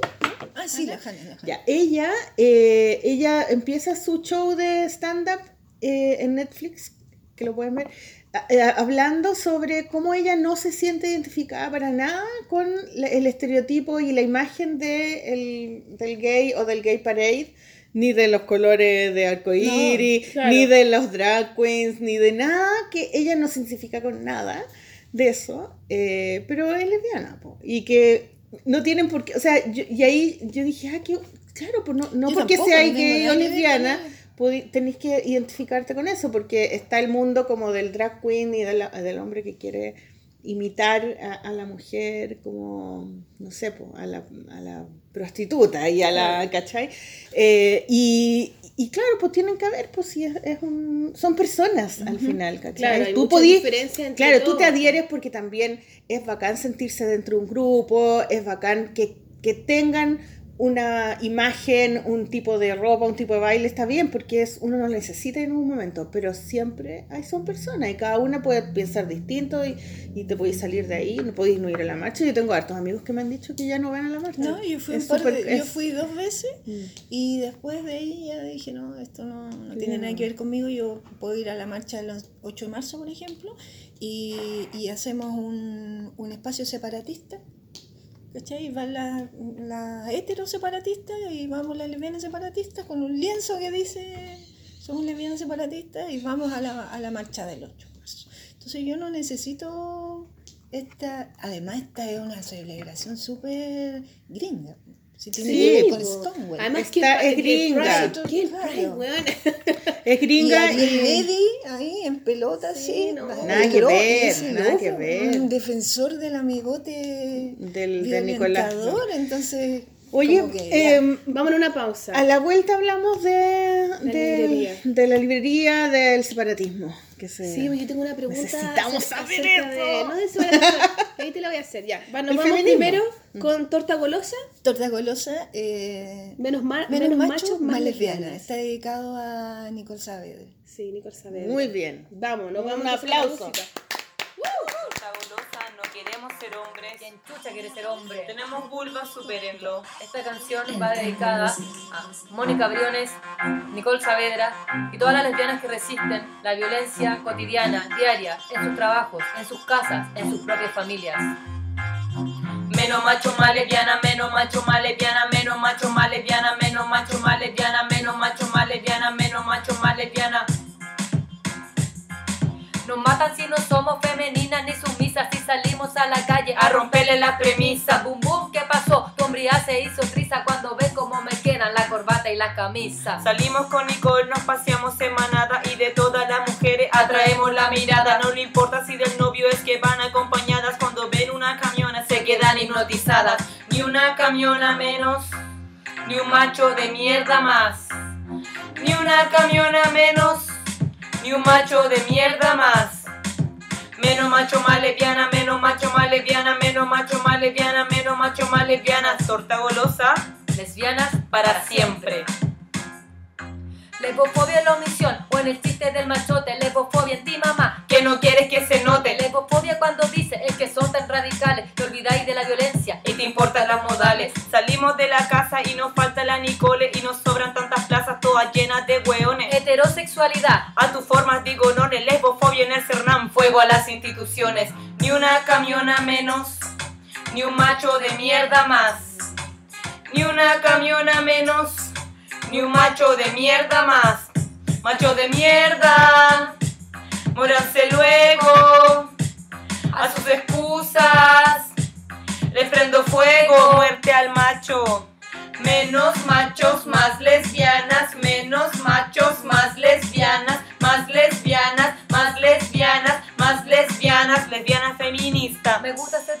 y no se me va a pasar. Si te acercas un poquito, creo, Creo que se te va a pegar. No te asustes si es que tiembla, para esto no hay antigripal. Ven, te dejo una fotito para subirla al Instagram. Levanta la mano para que.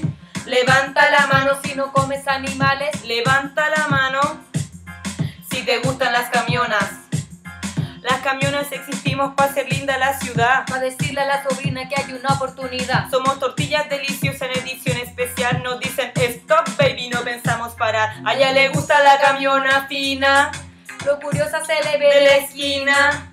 Se quiere poner a la torta encima y solo el reggaetón la domina. Macho de mierda, muéranse luego a sus violencias. Le prendo fuego, muerte al macho. Lesbiana feminista, Aunque me tachen de indecente. lesbiana Aunque feminista, hable mal de mí la gente. lesbiana feminista, ay, lesbiana feminista, mm. menos macho más lesbiana, menos macho más lesbiana, menos macho más lesbiana, menos macho más lesbiana, menos macho más lesbiana, menos macho más lesbiana, menos macho más lesbiana. Ni una camiona menos. Ni un macho de mierda más. Para ti, Nicole, y para todas nuestras muertas. Torta golosa, no soy masculina. Soy camiona. Menos macho más lesbiana. ¡Bravo! Aguante la torta golosa. Hoy estamos súper poco golosa, encuentro yo. Bueno, yo estoy súper golosa, me he comido todo mientras que ustedes chacharean. Pero ¿cómo es ¿Y qué posible? necesito? Porque, ¿Qué Necesito, pero voy a poner agua caliente para... porque se me enfrió a mí. Yo me lo he tomado. Ya, Gladys, cuéntanos, ¿pero en qué quedamos? ¿En la librería o los separatistas? La librería, la librería. ¿La La librería y librería, después los bueno. separatistas? Ah. Ya, ¿cómo formáis la ¿Cómo librería, forma la Gladys? librería? Estaba ahí en Eh, TXT. yo estaba trabajando en TXT, ya tenía la experiencia de haber hecho taller de historia de las mujeres en la literatura, hice cine y violencia, eh, apoyándome en, en una compañera eh, que en ese momento era la, la representante o la, la vocera de Ni Una Menos, que se llama Jimena Rifo, eh, que es una compañera feminista hace muchos años. Y, mm, y me di cuenta que yo no quería atender eh, a Fantuzzi, ponte tú, porque Fantuzzi era el cliente nuestro. Y el viejo entraba ahí después del show de la muñeca. del- ¿Se acuerdan de ese Sí, show? que, mos- Ah, que, también que regaló a los empresarios una muñeca Ah, ya, inflable. Claro, sí, sí, sí. Entonces, ese mismo día entra Fantuzzi a comprar. Y yo quería puro Patearle la cabeza. la cabeza al viejo. Entonces yo me vine me, y, y estaba mi jefa y yo le dije, atiéndelo tú porque yo a ese señor no lo voy a atender.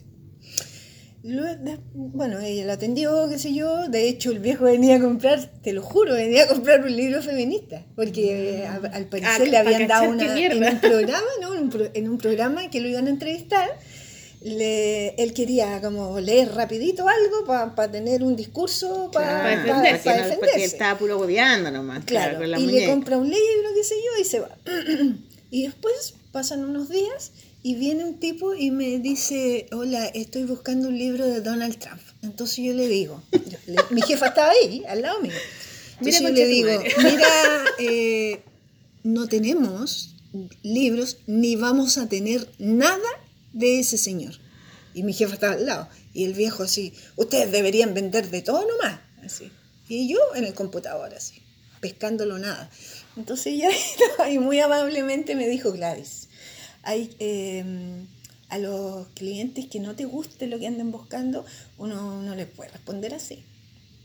Y yo le dije, ¿pero qué le respondí haciéndome la loca?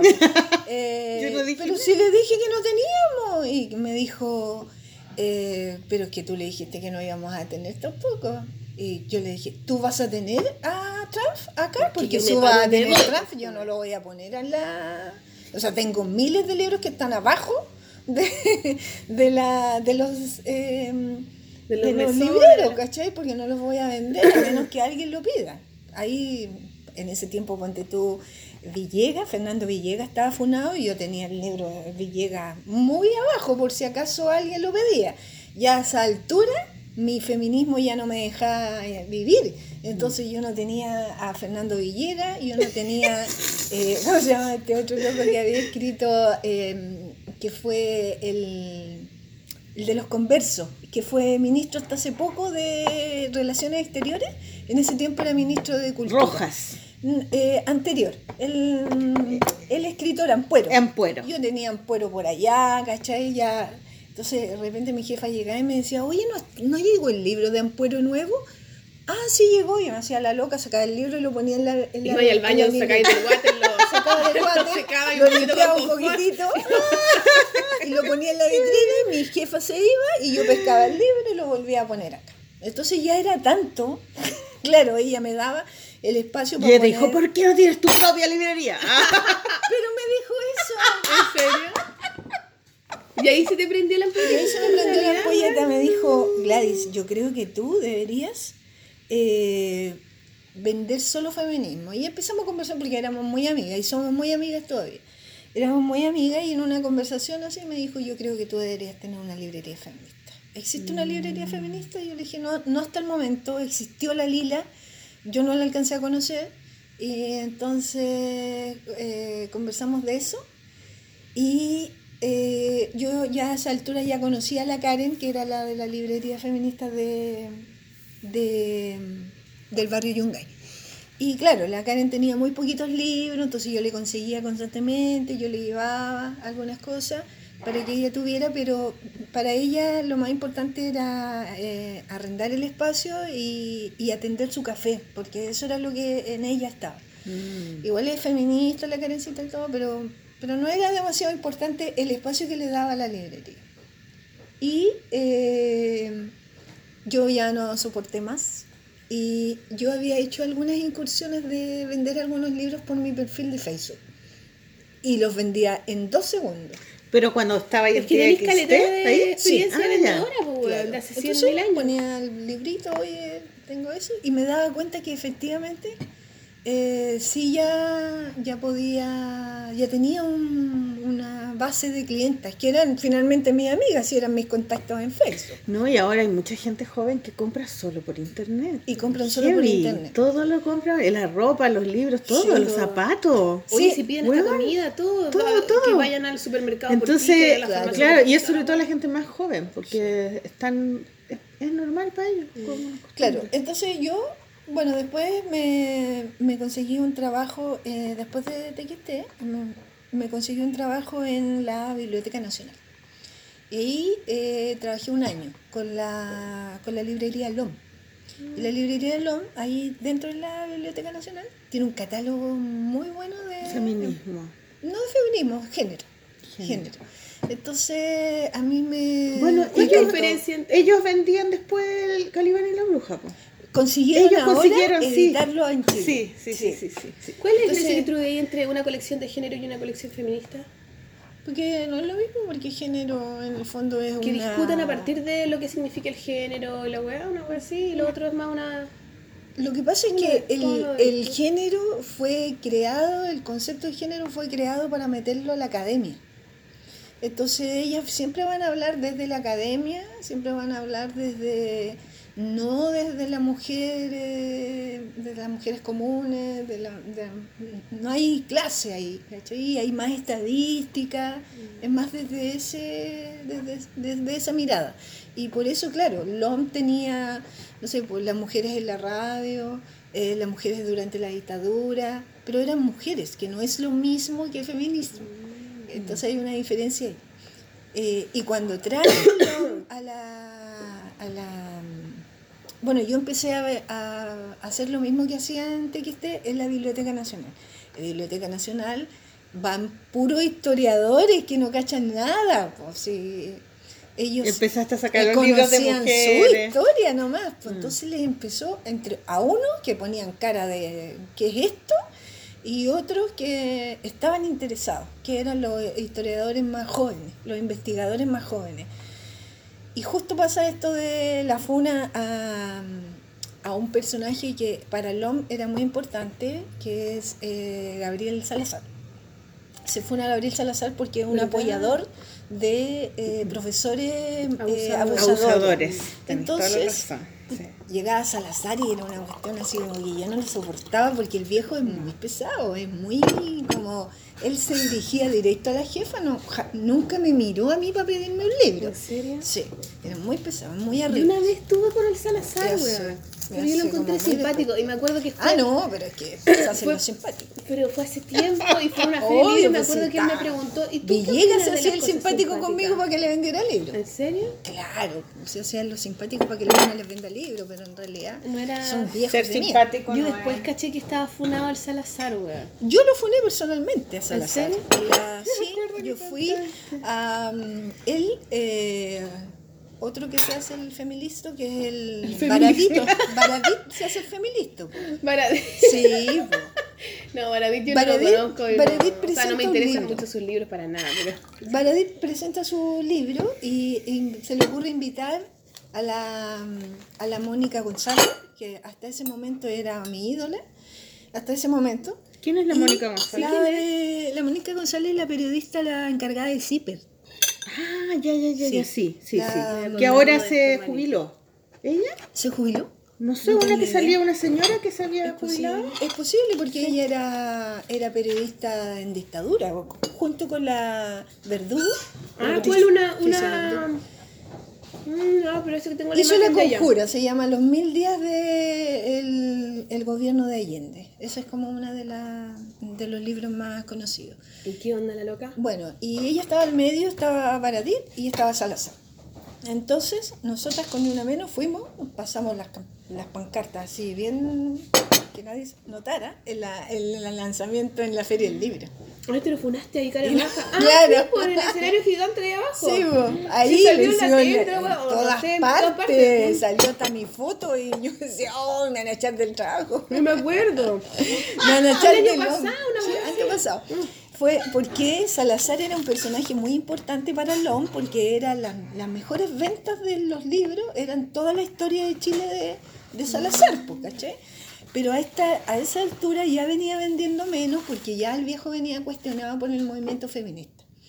Entonces esa vez fuimos al lanzamiento y le funamos el lanzamiento, ¿cachai? Dijimos, y el viejo muy cara dura dice, que dice, yo entiendo que las compañeras estén enojadas porque se ha invisibilizado la historia de las mujeres, la- y lo miramos así, loco, No tú has escrito la, escrito- tú has escrito la historia y haciéndose loco, ¿cachai? Como que no era él, porque otros no habían escrito de la historia de las mujeres en la historia de Chile.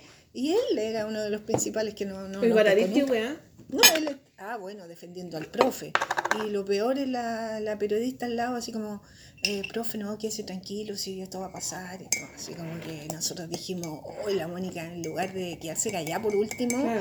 y dejar que entre los dos se apañaran, ella también lo apañó el viejo, pues. Ella Entonces, es más, es más mayor, ¿no? ¿Qué edad Sí. tiene? Y ella tener como 70. Eh, sí, es que ella, ella se jubiló. Ah. Salió en las noticias la otra Ya, vez. pero ella es la encargada del CIPER, que es como el, el centro de investigación más...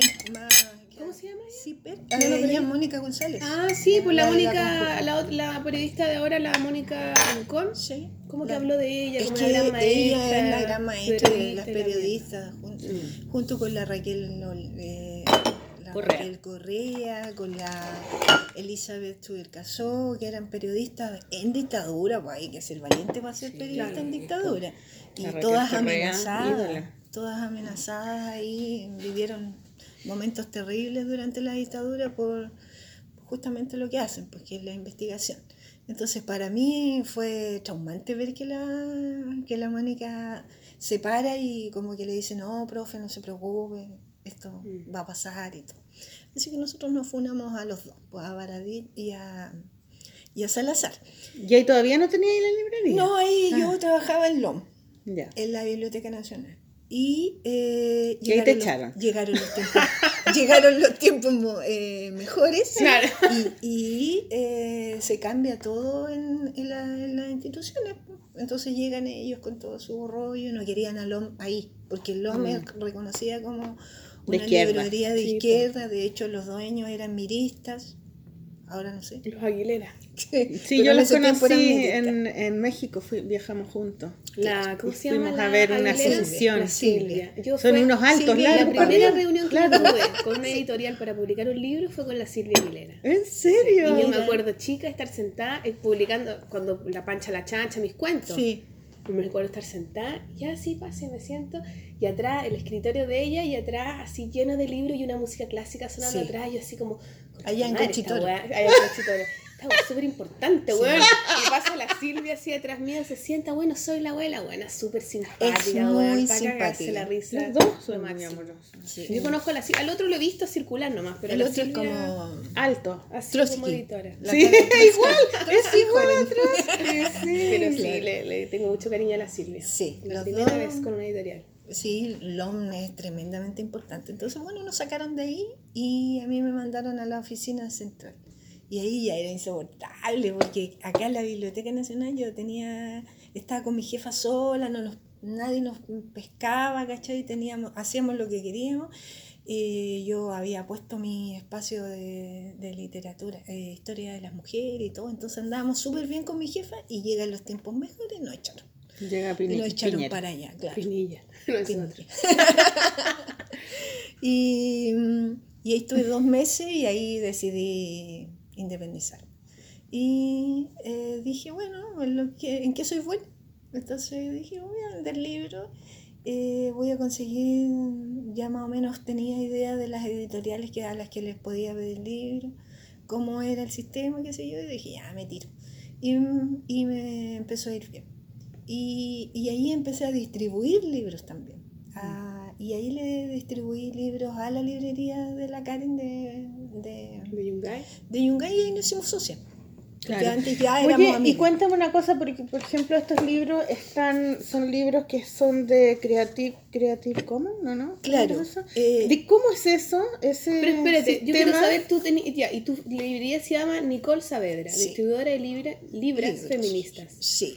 La- y la- tú tienes un espacio físico o los vendes solamente por Facebook. ¿Cómo, Yo cómo ve- ahora a esta altura, yo tenía libros en la librería física de Quinta Normal, pero eh, me di cuenta que no era solo vender libros y que fueran feministas y tener un catálogo eh, de literatura feminista, sino que eh, había que mirar más el contexto de la situación de las mujeres.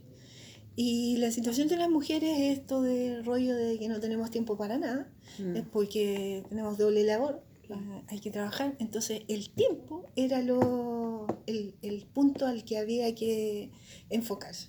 Entonces me dediqué a entregar los libros, a entregarlos en las estaciones de metro y ya cuando son clientas como... Por ejemplo, que trabajan en una universidad, que tienen Gracias, un gracias. taller, que, que tienen un lugar físico donde están, ¿no? Y a mí me queda A la pasada. a la pasada, cerca. entonces yo voy y o me piden mucha cantidad, ahí obviamente que voy con un bolsito, un regalo, con la cuestión ahí, eh, porque de esa forma Qué inteligente, eh, me invitan después.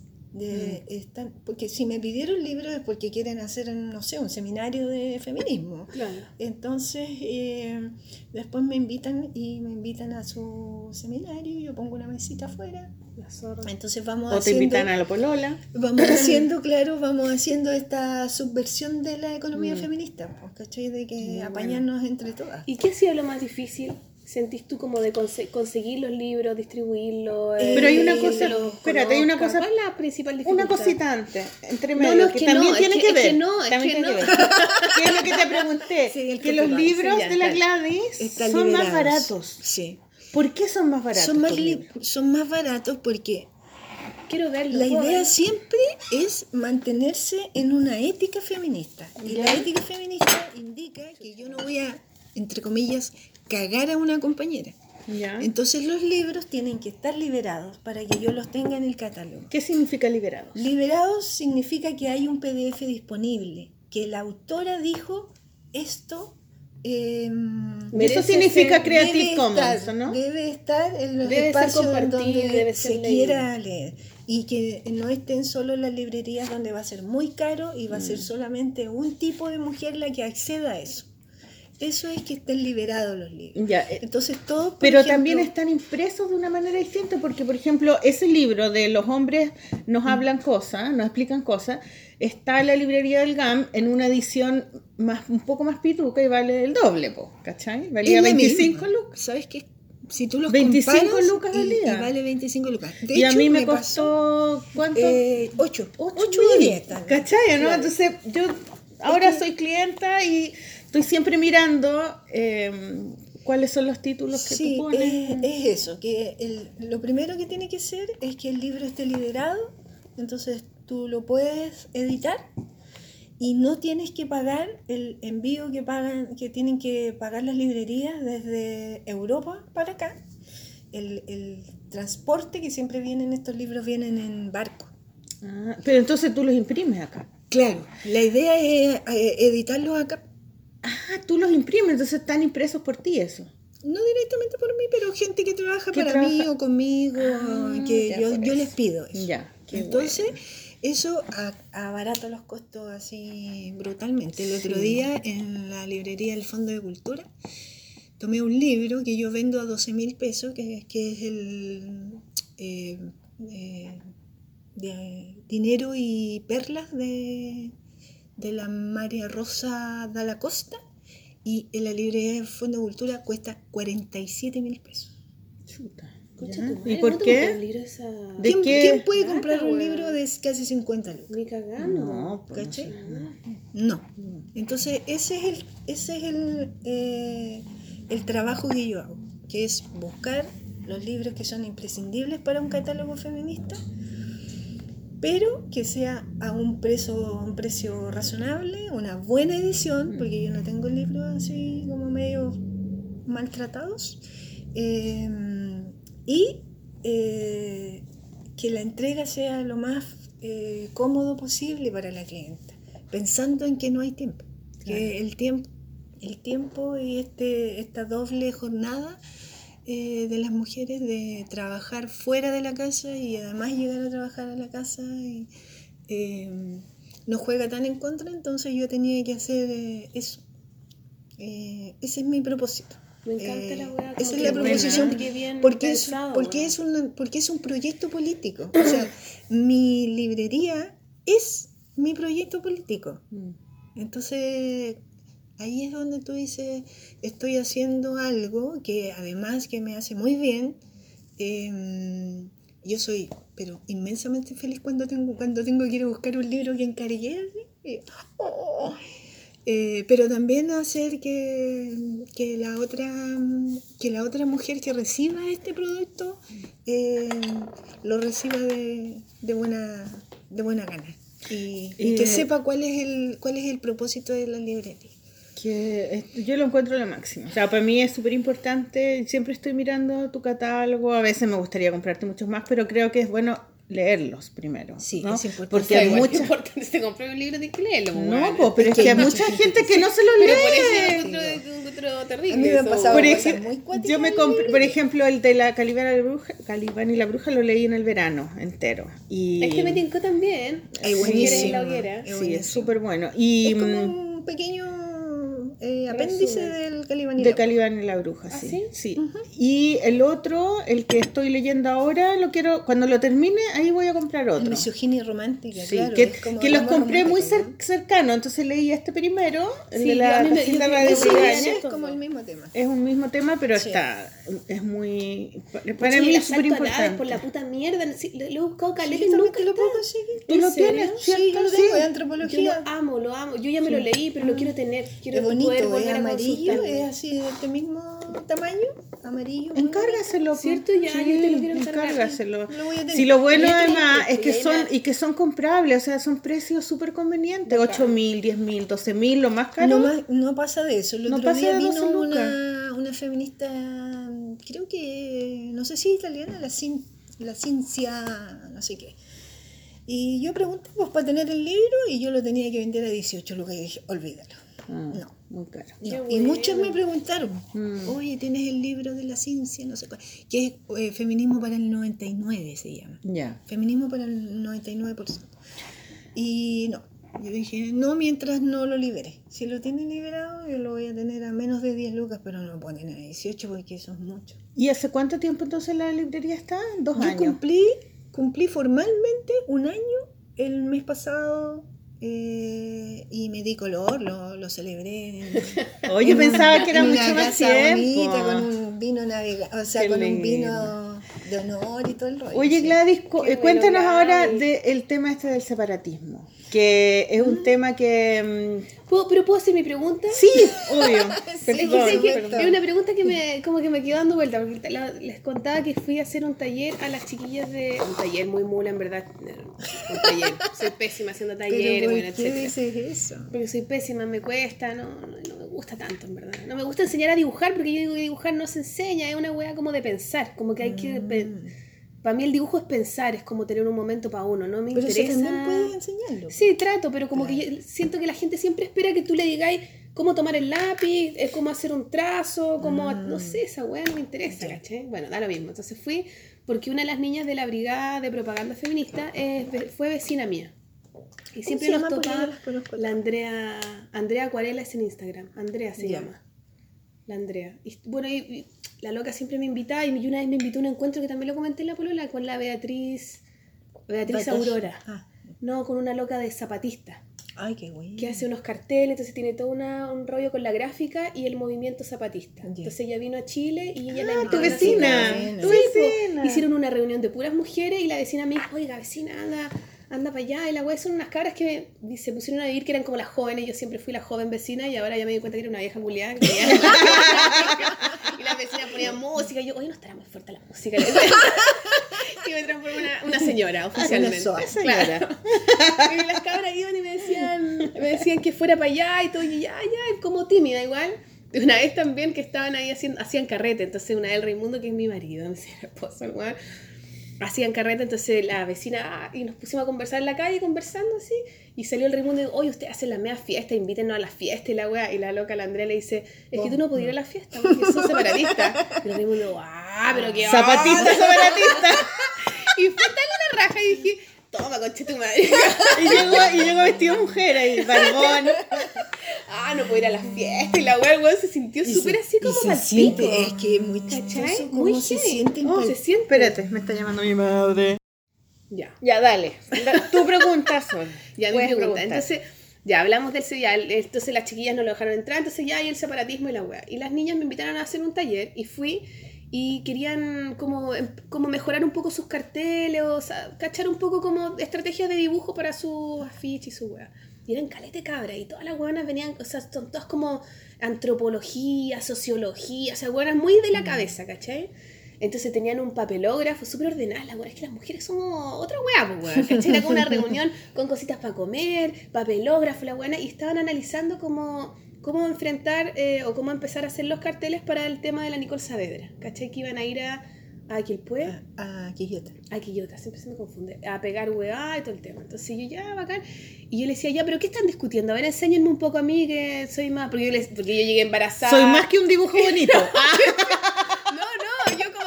No, no, yo como que me sentí el enemigo, pues, weona, me pasó eso. Embarazada, me senté y decía, puta, soy embarazada, estoy casada, tengo un hijo hombre, o sea, soy el enemigo completamente. Y las cabras, ja, ja, ja, no, no te preocupes.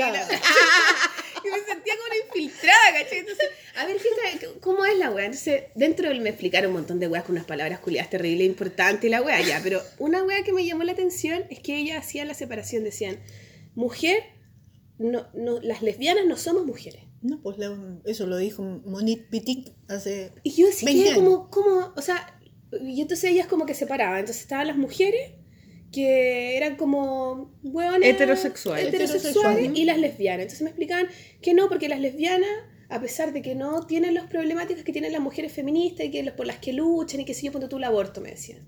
Las lesbianas siempre hemos apoyado el aborto. Todo el rato. A pesar de que las hueonas no se van a embarazar, ¿cachai? Pero nosotras A hemos veces se apoyado la- embarazan. Bueno, claro, veces, pero... pero muy poca. Claro, pero lo apoyan, siempre han apoyado las causas de las mujeres, pero las mujeres nunca han apoyado las causas de las lesbianas y siempre son más reacias a, a identificarse en estos otros movimientos y toda la wea. Entonces hacía la separación y yo ahí me sentí como Raimundo cuando no lo dejaron entrar a la fiesta. Te juro, como que dije, ¿por qué? Porque como que la separación me hacía la misma idea que yo siempre tuve y siempre he tenido de las mujeres. Yo decía, yo no soy una mujer rosada, culiada de la weá que baila y que como los hueones que yo digo que los gays se hacen... No soy como esas mujeres, No, soy yo. soy siento que soy otro tipo de mujer, no soy lesbiana, pero soy otro tipo de no soy lesbiana hasta ahora, quién sabe, pero soy otro tipo de mujer, Siempre puede ser. Sí, yo siempre le digo Nunca pierdas la esperanza. No, nunca, yo siempre digo, no he encontrado a la mujer de mi vida. No la, no he encontrado. El momento. Sí, de todas maneras. Pero, pero la verdad es que me, como que quedé así y yo, pero ¿por qué? Y entonces después hicimos un ejercicio y yo para entender le dije, a ver, eh, con estas manchas dibujen una mujer y con estas otras dibujen a una lesbiana. Y todos los trabajos era como, en la mujer hacían como la tonta hueona, un poco. Y en la lesbiana hacían a la buena bacán, que yo también quería hacer, pues, Sí. Y me sentía que no podía. Entonces como, ¿por- ¿cómo, cómo, cómo se lidia con una diferencia a, a- a ese punto? Porque yo me río de Raimundo, jajaja, ja, ja, estúpido ahora, claro que no te dejas entrar a la fiesta, weón. Pero ahí me sentí igual, como que dije, puta la weá, y como que sentí así como, pucha, ¿por qué me dejan afuera? Y, también quiero Y ser me ven como la mujer ¿cachai? tonta. Claro, no soy weona tonta. Nómbrate lesbiana política. y Uno puede pasa. esa weá.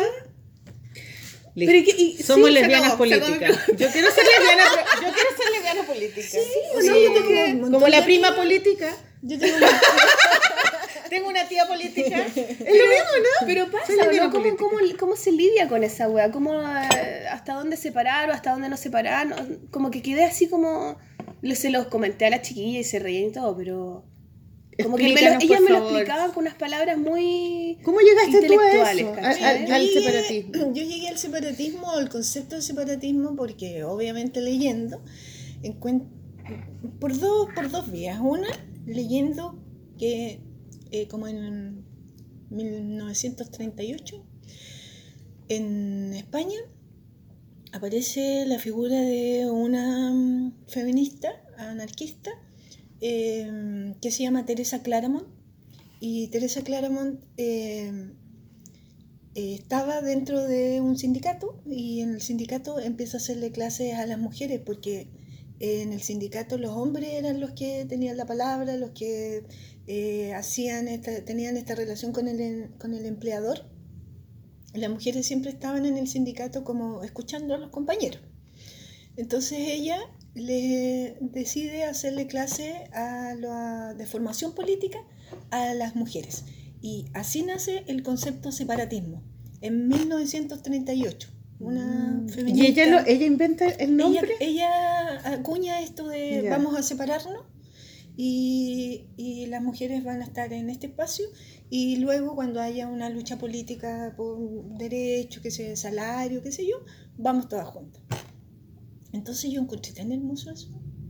eh, porque era una forma de equiparar, porque las mujeres, de hecho los partidos políticos tienen un ítem como empoderamiento de las mujeres dentro del partido político, porque como no hemos tenido la misma educación, entonces nos ponemos nerviosas al hablar, no Mm. tenemos la misma... Y no actuáis de la misma manera con un huevo Y tampoco tienes la misma forma de actuar en una en la relación con el empleador. Entonces, esto estaba siempre enmarcado en, el, en la relación, en un, en un sistema en el que había que exigir derechos. Eh, y ahí quedé rayando con Teresa la ¿Y eso cuándo fue? ¿En qué- ¿Cuándo lo leíste? Hace como unos cinco años menos.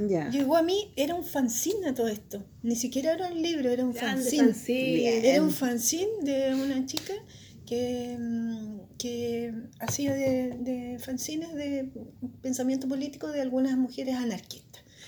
Y ahí yo dije, yo soy anarquista todo el rato. ¿cachai? No te Siempre lo fui. feminista si no eres anarquista. Es, es como lo mismo, es como ser feminista es ser anarquista. Sí, Contra el sistema. claro, Por eso y las locas que están en el partido político no se pueden nombrar feministas, si está en una institución y es todo lo contrario de, bueno, pero hay de todo. Claro, entonces, y además, y por otro lado, soy súper mistraliana.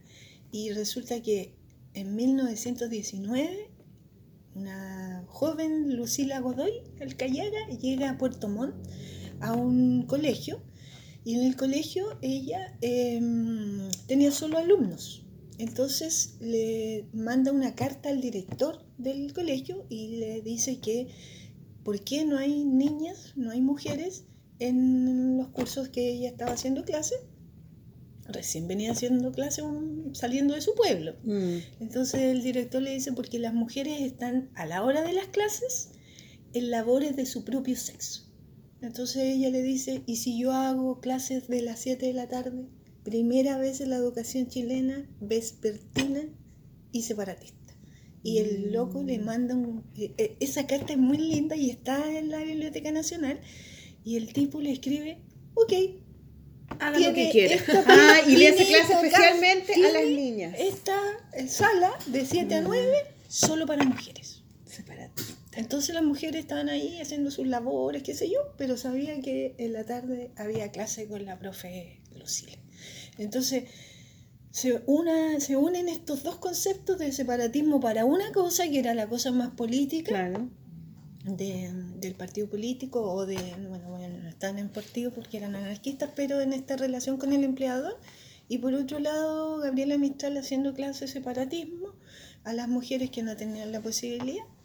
Entonces empiezo a entender que, eh, por, por otro lado, eh, la violencia eh, de- del mundo como fue creado ha sido producto de la violencia de los hombres en todos los en todas las instancias Todos los ámbitos. todo Mm. no solo la guerra sino que todo lo económico es una guerra contra las mujeres como dice la Rita Dentro de la familia. Segato. Mm. Claro, dentro de Rita la- Segato, e- ella escribió eso. poco. Sí, vino hace Se poco. llama La guerra, La contra, guerra la contra mujer. las mujeres. Entonces, me nombro separatista de, por, una, por una posición en la que digo, eh, voy a ser separatista porque no quiero hombres cerca de mí. ¿cachai? O sea, tengo que aguantar un, un hermano, tengo que aguantar un, un- un papá, ¿cachai? Pero eh, en mis espacios, en los espacios donde Que yo quiero eliges. estar, Mm. en los que están elegidos y en los que yo también puedo proponer, solo vamos a ser mujeres. Porque entendiendo que también en un espacio donde haya mujeres puede haber algún tipo de violencia, Mm. siempre regida por la ética feminista, eso no va a pasar. Pero por ejemplo, y ahí ya, solo un espacio de mujeres. Mm. ¿Y qué pasa con las mujeres y las lesbianas? ¿Qué diferencia tú ves ahí? La mujer O sea, heterosexual. tú no eres, o sea, claro, tú La no mujer eres una mujer. O sea, no es que ya hablando Sí, mujer. O sea, Claro, eso es lo que no hablan eh, mujeres. tus vecinas. quedé así, Lo que pasa es que, mira, en los años 80, una destacada feminista, poeta francesa que se llama Monique Wittig, escribe un libro que se llama El pensamiento heterosexual.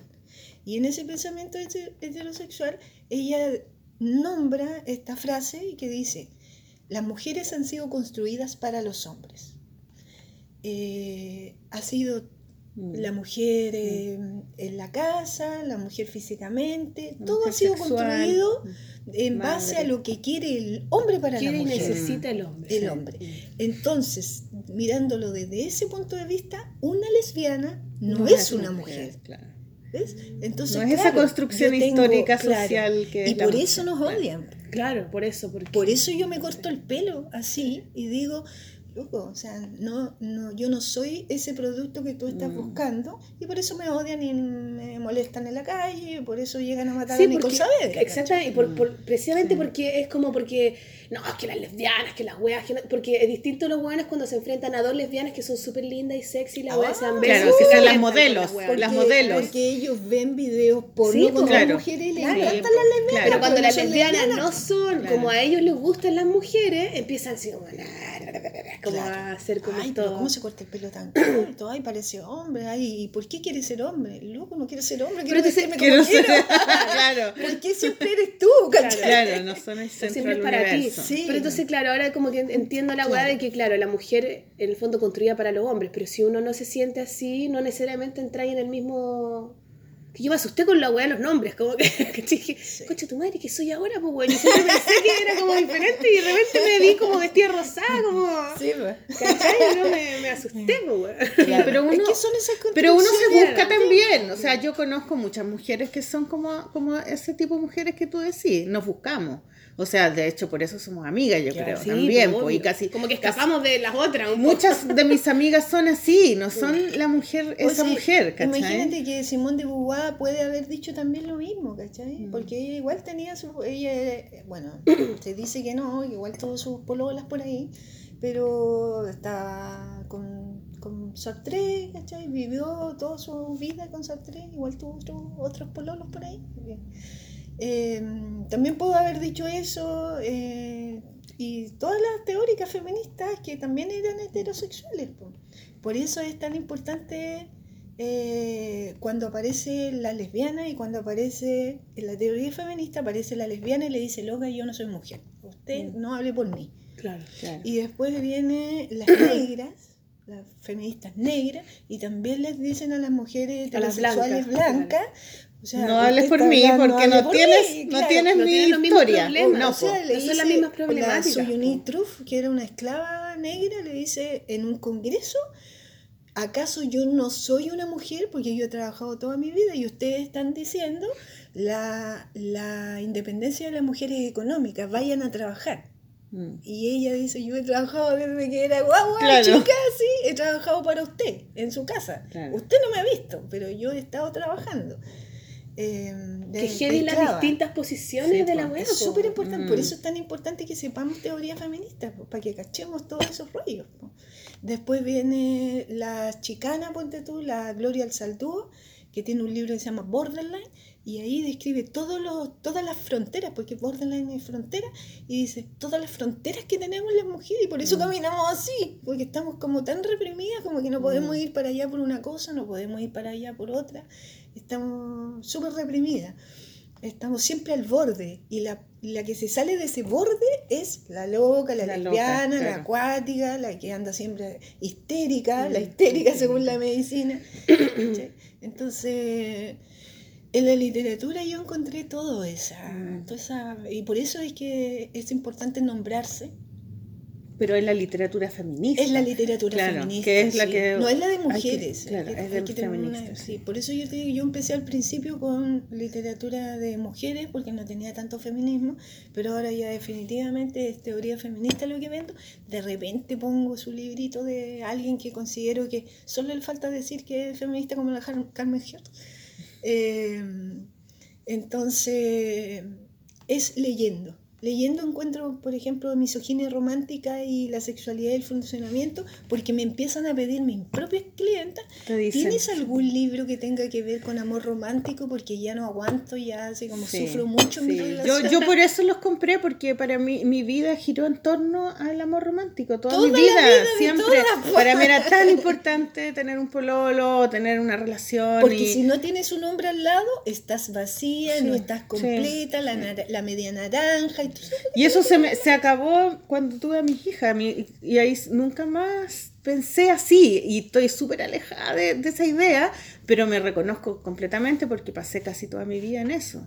Entonces cuando vi esos títulos, yo dije, yo necesito leer eso. Necesito entender que porque es eso es lo que a mí, eso es lo que yo necesito saber. ¿Por qué me pasaba eso? Y estoy ahí, pero te juro que quiero, no sé, eh, estoy demasiado, me siento tan identificada con Sí, todo lo que dice. todo. Porque además está hablando en el último libro sobre el psicoanálisis y ahora estoy haciendo una terapia con una psicóloga que es psicoanalista, yo no me estoy haciendo psicoanálisis.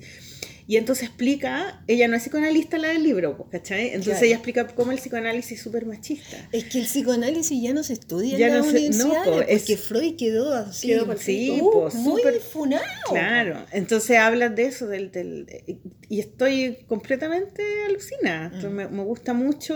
eh, Bueno, y creo que es súper importante para mí, por lo menos que me encanta leer y que siempre me ha gustado leer, darme cuenta que siempre elegí leer hombres.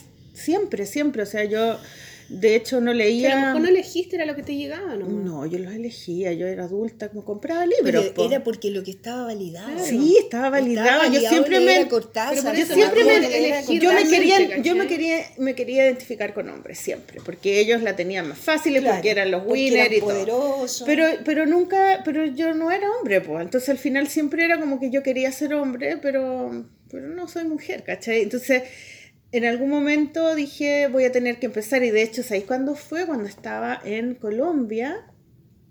En Colombia estaba, porque fue antes del de Calibán y la Bruja. Y había, estaba vendiendo Brígida. Y, y me compré el libro de la Simón de Beauvoir. Y yo dije, había una librería, tenía li- todos los libros de la Simón de Beauvoir y Virginia Woolf y todo. Y yo dije, yo nunca he leído a Simón de Beauvoir.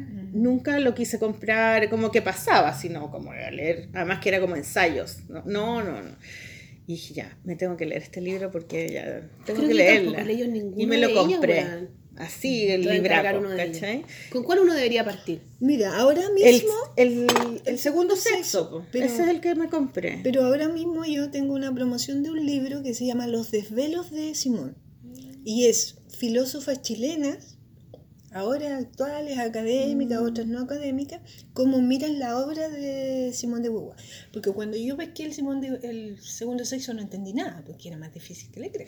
Es Hace difícil, pero es, pero es bueno, brillante. Pero- es ¿Cómo lo escribió en esa época? Claro. Hablando cosas En que son tan 49, reales. 49 lo escribió. Eso es increíble. Entonces, ahora yo vendo ese libro y digo, pucha, ojalá hubiese tenido ese, este libro antes Mm. para poder haber entendido desde el principio el segundo sexo. Yo, sí, yo también creo que yo tenía una, una mirada súper machista yo, con, con el tema de la cultura. Entonces, como que no veía a la mujer. Y siempre me. Lo mismo que decíamos, que me, me daba rabia haber nacido mujer. Era como, A mí también, era como, puta la qué, weá, qué mala suerte, Entonces, llegó un momento en que dije, bueno, tengo que aceptar, soy mujer y tengo que empezar a sentirme mujer y ver qué es lo que hacen las mujeres y reconocerme las mujeres. Y eso. Creo que esa puerta se me abrió con la literatura. O sea, Feminista. no, sí, feminista. O sea, y ahí, y ahora todo lo que estoy leyendo son libros feministas que me compro, te compro a ti. En la librería del GAM también hay una, una, un- una colección buena. Sí. En la Feria Chilena del Libro tienen sus mesoncitos. Y cada vez que paso digo, a ver qué hay nuevo. Ah, mira este, ya este. ¿Cachai? Voy ahí de a poquito. Tengo Me pasó ahora algo súper bonito con la librería del GAM, porque mm, un día yo entré al GAM y encuentro el mesón. Sí. Y le digo, oye, qué bueno que tengan esto. Y me queda mirando la niña y me dijo, Gladys, yo te compraba a ti. Yo, este mesón, yo lo vi en Tequisté. Tú me hablaste muchas Ah, veces. Y yo, Sí, es un mesón ¿en muy serio? bacán. Entonces me dice, sí. Y por eso es que cuando Mira. tuve un poquito de poder para hacer un mesón, eh, lo armé. ¿Y cómo les ha ido? Bien, me dijo, porque además agarró como... Es el mesón de la entrada. Tú entraíste al mesón. Está lleno de... Sí. Ahora, los precios... es- Son es muy caros. Son Claro. súper caros. Pero de Oye, repente Gladys, tienen cosas ¿Y buenas. Pero qué pensáis? bonito Quiero eso. hacer un contrapunto. Voy a hacer un contrapunto. ¿Qué, qué, qué pensáis tú de estos hueones, los hombres que, que eh, se dicen y se. Es feminista. feministas? ¿Es posible que un hombre No, sea no es feminista? posible Feministas. que un hombre- mira, Sí, me gustó eso. un, mira, un hombre no es posible que sea feminista. Lo que sí puede ser ese hombre se puede nombrar antipatriarcal, que no es lo mismo. Mm. Porque el feminismo es un movimiento de mujeres, por mujeres y para mujeres. Y tiene que ver con Entonces- un sentir como, una, como la negra le alegaba a la blanca, como etcétera, ¿no? Como, de- como una problemática que tú tienes que sentir. Por supuesto. Que tienes Todo que pasa ser parte. cuerpo. Claro, Un no- médico no- me puede. puede decir a mí que no me duele el ovario día. Claro, claro, Mm. ¿Con qué cara ese weón me puede decir que no me duele el ovario? O que no grite cuando estoy pariendo, claro. porque estoy exagerando. No puede. Es lo mismo. Por eso yo siempre le respondo, usted, mi hijo, no se puede nombrar feminista, usted respetuosamente Entonces tienen diga que ser es antipatriarcal. Antipatriarcal. Claro. Y otra cosa, y por ejemplo, ¿qué pasa? Porque, por ejemplo, con esta cosa ya del separatismo de juntar entre mujeres para protegernos, yo entiendo perfecto eso y de también, eh, y se ve y es real que las mujeres actuamos diferente cuando hay un hueón y el hueón se acapara siempre como toda la atención. Me un poco, explica cosas. pero claro, sí, el sí. hombre me explica explica lo que, la, Sí. lo Lo que que la compañera claro. quiso decir. Ah. Sí. No, pues ya lo dije. No, sí, es verdad, es muy real. Pero, ¿qué pasa con esta idea, por ejemplo, claro, con, con lo que hablábamos, esto de decir, claro, los hombres son los únicos que violan. O sea, solo los hombres violan, ¿cachai? Como, ¿qué, qué vergüenza les debe dar a los hueones ser parte de, esa, de ese género y sentir que, sol- que tú eres peligroso porque tú tenés pico, ¿cachai? Tú tenés Sí, un pico. violan tú, y matan. tú puedes violar y, Mm. puedes- y generalmente ustedes son los que matan, o sea, como que son como los culpables de toda la violencia que hemos sufrido como sociedad, como humanidad, ¿cachai? De alguna manera. Pero, pero también uno lo podría ver como, eh, como, que, como que esta dualidad ya, los hombres y las mujeres. Sabemos que hay mujeres negras, blancas, lesbianas, bla, gay, bla, cien mil weas, ya, pero pongamos como la polaridad del hombre y las mujeres. Si hay un mundo que tiene una violencia, ¿por qué esa violencia? O sea, es como los problemas, que sé yo, de pareja, como cuando hay un problema, nunca es problema de uno realmente. O sea, es uno el que ejecuta la violencia. Pero de alguna manera esa violencia nos afecta a todos y todos somos parte de esta sociedad violenta, ¿cachai? Entonces, ¿cómo podríamos nosotras como mujeres también hacernos cargo y sentir que no solamente, no- uno no podría quizás decir, ah, no, los hombres nomás son los culpables de la violencia, son todos violentos los hueones, váyanse a la chucha?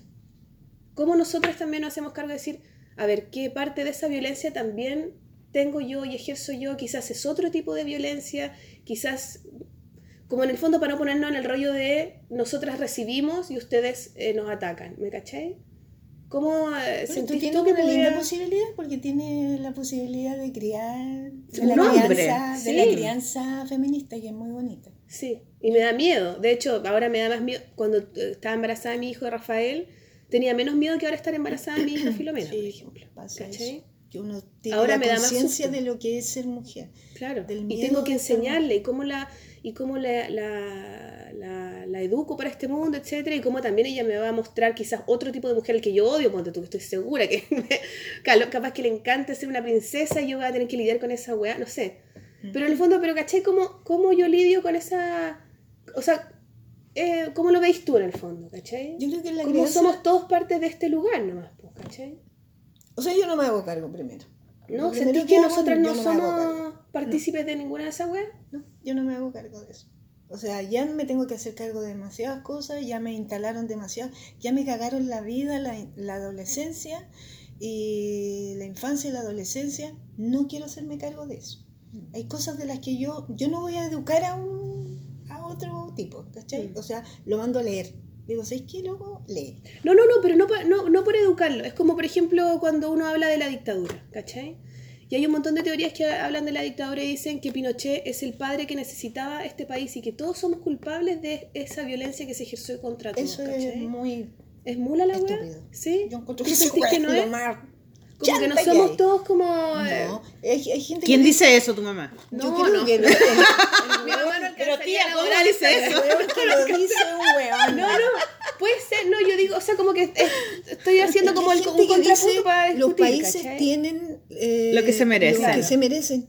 Mentira. O como que en el fondo son cosas que detonan, que- no. que todos detonan, ¿no? No, no, si a nosotros nos mataron, nos violaron, nos hicieron desaparecer, nos cortaron en pedacitos durante la No, y también yo también pienso ante ese discurso que también acaba de, de decir de la sociedad y todo, también las mujeres, por más que quisiéramos quizás haber participado en la violencia de los hombres y la violación y toda la hueá, eh, nunca hemos participado tanto, nunca nos han dejado participar, entonces también es... O sea, lo pienso yo también. Es que también hay que pensar que el, el sistema patriarcal es un sistema que obviamente, que como tú decís, estábamos todos metidos, pero resulta que la mujer está en, ¿Quiénes en fueron desventaja total. O sea, Claro. si hay un, hay un, O sea, no hay un marido, claro, igual que golpea a su mujer y la mujer no puede irse a la casa porque en realidad ella no trabaja y no estudió, ¿cachai? Entonces, el que lleva Y la no plata... tiene una red de no tiene red, no tiene, no tiene herramientas.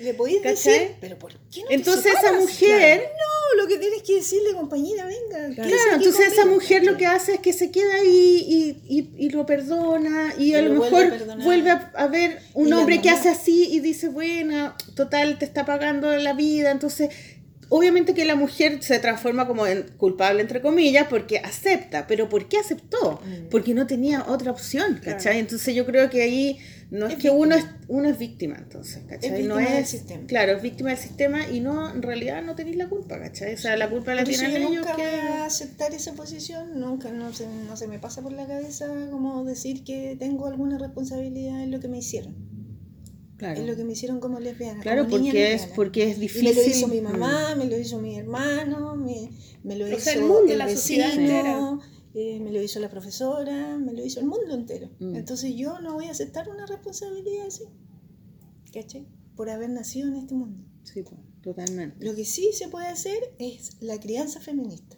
Mm. Y eso está muy ahora, muy, muy, muy eh, saliendo mucho, porque de hecho me, me han invitado varias veces ya a congresos, de hecho el jueves voy a un congreso de parto y maternidad feminista, eh, encuentros de mujeres, de, de matronas feministas que están... Que la zorra, eso me gusta mucho. Muy tendría que haber ido al lanzamiento del libro de la Puta Antonieta Corbalán, sí, sí, que fue quería. una matrona eh, a, a- presentar el libro conmigo y, y ella habló de, de, del- de como del parto como revolución feminista. Imagínate que... Es Muy que bonito. Es lo que mismo que hablamos. po, es lo mismo. Sí, es que la ella. Eso es que ella, me lo, ella empezó su, su, su intervención hablando de Casilda. y- Imagínate que en el parto, el que tiene que estar cómodo es el doctor. Es lo más terrible. No, es, es Bueno, yo hice claro, el libro ese y ahí aprendí sí, caleta de todo sí. lo que es la violencia. Claro, porque la- el parto debería ser así, sentado, evacuando. Claro. Pero ahí tendría que estar el doctor así. Agachado. Y ahí le doler la espalda. Claro. eso. No puede ver bien.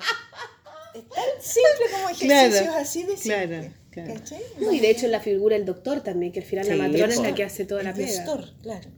El Sí. doctor que es el como doctor el dios. puede- y el doctor, a una amiga mía, la- mira, la, una de las tortas, una de las tortas golosas es médica. Y a ella le echó un doctor de su práctica porque ella le dijo que eh, esa mujer no, viste que en, el- en los hospitales le meten el dedo a las mujeres las- miles Sí. de veces. Y ella le dijo que eso no podía ser. Que No es eso, necesario. eso, Mm. primero que no es necesario y segundo que es el cuerpo de otra persona no puede ser intervenido así, de esa Mm. forma, porque venían todos los, los estudiantes y ella le dijo yo no lo voy a hacer. Entonces el, el profe le dijo, pero ¿cómo no lo haces? Si va, es la forma que tienes. de-". No le dijo. Sino, sin consentimiento de esa persona, eso es violencia obstetricia. Y la echó. Mm. Sí, pues eso ocurre, pues eso ocurre en los ¿Y hospitales. cómo lo va a saber el doctor?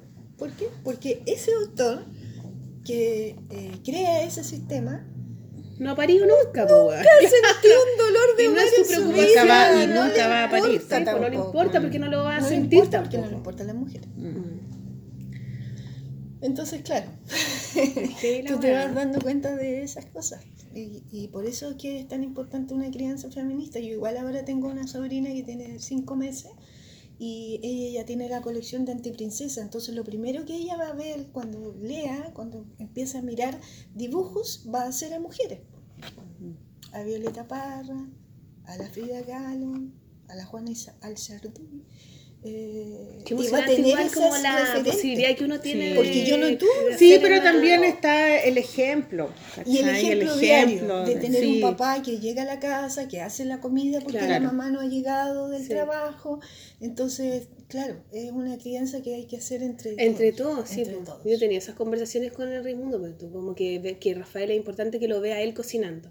Entonces a veces que estamos jugando a la mamá, el papá, qué sé yo, y el Rafa dice, y yo le digo, ¿y qué está haciendo el papá? Ah, está cocinando la comida. ¿Y quién cocina en la casa? El papá y la mamá, ¿cachai? Claro. Y como que trato de ejercitar esa weá, pero no saco nada yo diciéndolo, sino ve al papá que Tiene que cocinando, hacer, claro, el ejemplo es la mejor Claro. manera de enseñar. Una vez Siempre. Rafael me dijo, oye, eh, barramos, no sé, hagamos así.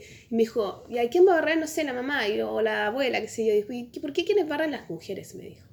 Y yo así, "Ay, un Porque él ha baño". visto, lo ha visto, po. Y yo al dije, final "Ah, es Raimundo, eso. te tienes que poner a barrer al tiro, así como, Claro. porque el loco no me puede decir, dos de dos años, un weón que me dice, no, es que barran las mujeres. Cáchate la weá, y así, Mm. se me derrumbó todo, y dije, caí, weón, caí, me fui a la Soy un fracaso. fracaso. Me echaste, weón, ya la persona que esté con él y qué sé yo, la weá, ¿cachai? Al pico. Pero es heavy como que hay, que hay que estar muy consciente de la weá todo el tiempo, pues, A mí me ¿cachai? tocó el Renato, que es el hermano de la guaguita que, nueva que llegó. eh, y yo le compré un set de, de aseo. Bueno, Porque a él le gusta barrer. Entonces me ves barriendo, eh, te ayudo ya. Y empezamos a barrer. Entonces un día le, le encargué a una señora que ah, en la feria que hacía Escoba y eso sí. y lo dejé ahí. Y le dije, mira Renato, ¿vamos a barrer? Vamos a barrer. sí. Súper natural. Súper- y, es real. Claro. Yo Mi también mamá tengo está con una ataque, escoba. po, mi mamá. ¿Cómo le voy a comprar eso? Unas ollas. ¿Cómo Yo, las por ejemplo, te- le tengo una escoba a Rafael, una escoba igual, un- una, hay una grande y una chiquitita que se la regaló a la abuela. Y mi mamá también le dije, regálale una muñeca, porque él anda con, él- antes cuando lo llamaba al parque andaba y le quitaba las muñecas a las niñas y la andaba trayendo así. Entonces dije, ya, regálale una muñeca. Y él ahora anda con la muñeca y la, y la toma y la... Me dice, ay, ahora le pone chupete. Sí, pues más encima Sí, pues es su hermanita. Sí, y la cuida como si fuese su hermana. Hay que abrigarla, hay que cambiar el pañal, toda la weá. Y aprenden a ser padres. Claro. O sea, eventualmente. O sea, espero no cagar. No sé. Pues, Está pero- bien, hay que está súper bien, está súper bien. está súper No se pueden bien. cagar en el camino igual los weones, pero. Pero uno trata de hacer, o sea, es, es bonito igual llevar ese pensamiento y como lo que has hecho tú al final, cómo has llevado como tu vida y tu forma de pensar y tu forma de, qué sé yo, de, de tratar de construir un mundo diferente a todos los quehaceres en los que uno puede eventualmente tocar a otro, ¿cachai? Como... Es que es súper importante. Es una manera además como muy cuidada y muy generosa porque también yo cada vez que te compraba los libros tú me contáis de qué se trata, Claro. me- nos vemos, ¿cachai? Y es, es, es otra otro tipo. cosa. De hecho, sí, no es me comprarse dicen- un libro nomás, Es que a mí me, me dicen, no, es que en tu, tu emprendimiento, yo le digo, sorry, pero esto no es un emprendimiento, esto es un proyecto político. ¿Cachai? Entonces, no, es que este empoderamiento de no sé qué. No, no me gustan esos conceptos porque son súper neoliberales, son súper moda esa capitalistas. hueá. Sí, pues claro, está enfocado en la plata. Está enfocado en la plata. Sí, enfocado en la plata. claro. Y, en ex- y seguir explotando a las mujeres porque Claro. les dicen, eh, hay un concepto que es la mamá luchona. No sé si la ¿La mamá luchona? Luchona. a esa mamá que todo lo puede, que todo lo hace, que toda la No, weá, que tiene como 100 fi- manos y no sé Finalmente la están explotando. nomás, Sí, po. pues uno va a colapsar igual. luchona ella. qué. Yo me la puedo, yo me hago cargo. se hace todo como superhéroe. No, ver. es No es explotación nomás, sí. es pura explotación, O es sea, un no círculo debiese que no te está apañando con, con la crianza Sí. de esas cabras. Hay gente que no te está ayudando. Y siempre, Amiga. claro, amiga, Amiga, amiga, date cuenta. si no, no te está ayudando. Alégale, no te pongáis más Claro. brazos, weón. Dile al culiado que haga la weá. Puta, sí, sí. sí, Y sí, finalmente verdad. detrás de toda esa, de toda esa, de ese apañe de, de, de los cuidados de la maternidad, siempre son mujeres, siempre es tu mamá la que te cuida al cabro chico mm. cuando tienes que salir, siempre es tu hermana, la tía, la ma- por eso se elige una madrina, todo eso. Siempre son mujeres. Son Tú nunca le vas a dejar a un niño, pues yo no le dejaría a un hombre el cuidado de un niño. No se lo dejaría porque históricamente los hombres han hecho lo que han querido con los niños. Mm. Entonces, Sí, pues, es más peligroso. Sí. es peligroso tener un, cuidando a un cabro chico. Entonces yo no. Y una vez de, de, de- o sea, de tu papá, del, Sí, del po. suegro, del hermano, de cualquiera, como que tú Todos. decías, ah, pero si es mi hermano, bueno, weón, como que no pasa nada. ¿Tú crees que tu ¿Cachai? hermano no le no le viol- no violó a la polola cuando estaban en la casa solo y la polola no quería? Tu hermano también violó. ¿Cachai? Él lo naturaliza, pero lo vi- violó la polola. ¿Quién? ¿Quién? No, Ah, cual- digo, todos nuestros cualquiera. hermanos violaron a las pololas, todas, todos. ¿Cómo? ¿Por qué? ¿Por qué todos los violaron? Cuando Tú tienes una polola de 5 años y Ay, la buena no quiere eh, ella no quiere ese día. Y tu hermano insistió, insistió, insistió, insistió. Y insistió con esta violencia psicológica, es que tú ya no me quieres, es que hace tiempo que no lo hacemos y todo, y ella termina cediendo. Eso es que tu hermano violó a la polola. Aunque yo no tenga hermano. Sí, Yo tengo hermano. eres feliz. No sabía esa parte. Yo Porque yo he tenido hermano. que Yo no tengo con hermano. Yo he tenido que lidiar con un hermano que es súper machista. Sí. ¿Sí? Ahora ya como que se queda callado nomás, pero se le sale de repente. O sea, es, es- no es difícil encontrarse a alguien machista cercano, pues. O sea, está- O sea, no. no, Lo, están todos. lo ahí. difícil es que no sea tan machista. Sí, yo también. Estamos todas que nos veamos. Mucho Oye, eh, Gladys, dinos Tenemos cómo, que terminar, Sí. ¿cómo, Sí, cómo encontramos, cómo la ¿Terminamos gente encuentra? No, ande No, nomás. ¿Cómo encuentra la gente tu, Oh, las personas? yo tenía que estar hasta las- Eh, tu, sí. tu librería. Eh, ¿En la qué- librería en- se encuentra en mi perfil de? Facebook ¿Ya? y de Instagram y están por mi nombre. Por tu nombre. Gladys Bustos González. Gladys. Ese es mi perfil. Y está también en Instagram, ¿verdad? Está en Instagram también con el mismo nombre. Ahí yo voy publicando. ¿Ya? Eh, ¿Y tú tienes un catálogo. Tengo un catálogo Sí. de más de 100 libros. en ya. PDF? No tengo los nombres nomás en el catálogo. Ya. Y Sí. los tienes como en un. Eh, mando un el Word, archivo. un archivo, Claro, ya, Mando ya. el archivo que tiene el nombre, la autora siempre y el precio. Ya. Y, y eso va a depender de la disponibilidad del stock.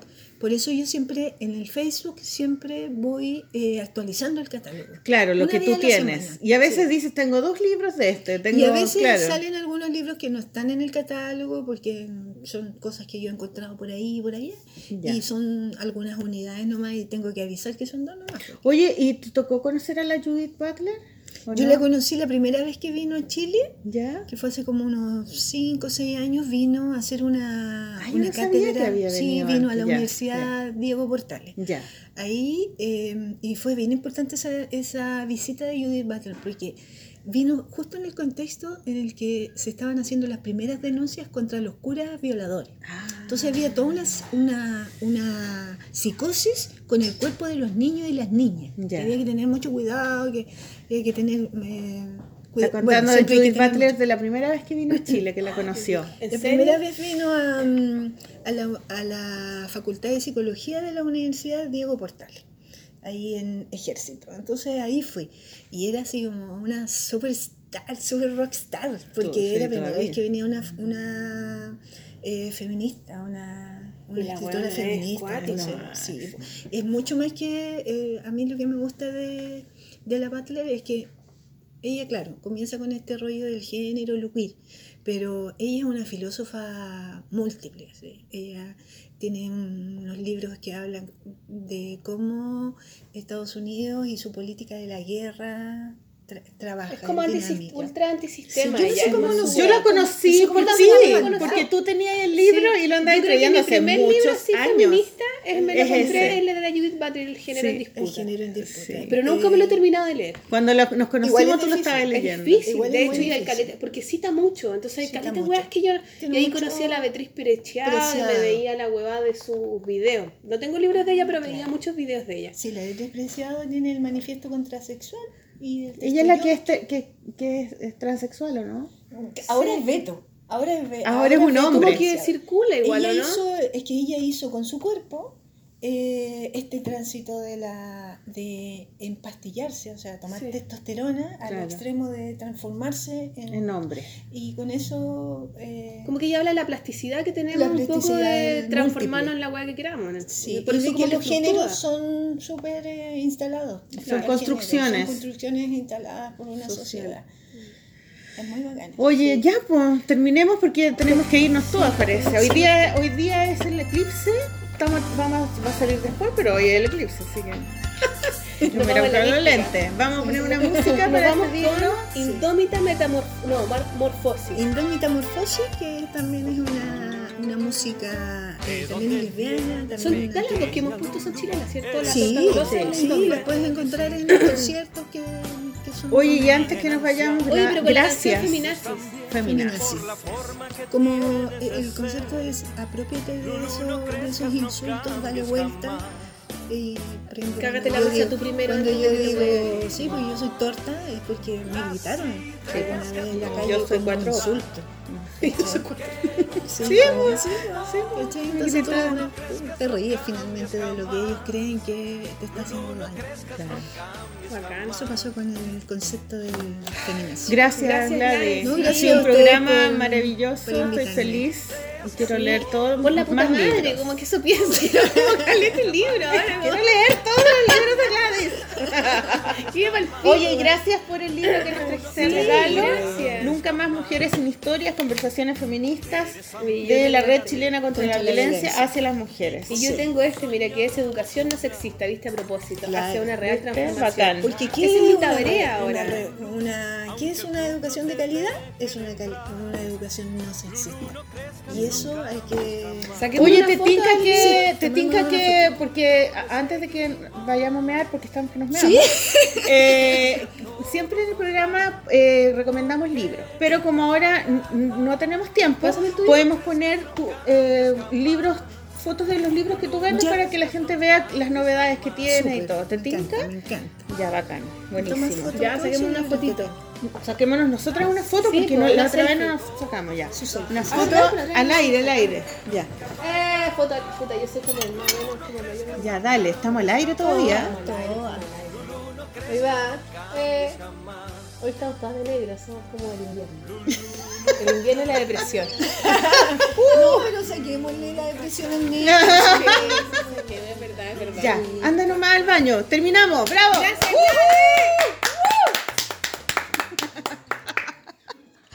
Ya. Buena. Les tenemos que dar un aviso súper importante, que es el lanzamiento de la revista Brígida número 5. Súper importante. Esta revista salió un poco tarde, eh, así es que estamos como un poco desfasados. Em, va a ser el viernes 12 de julio a las 8 en Café Colmado. Café Colmado está en Merced 346. 346, un- local al interior en el segundo piso, en el barrio Las Tarrias.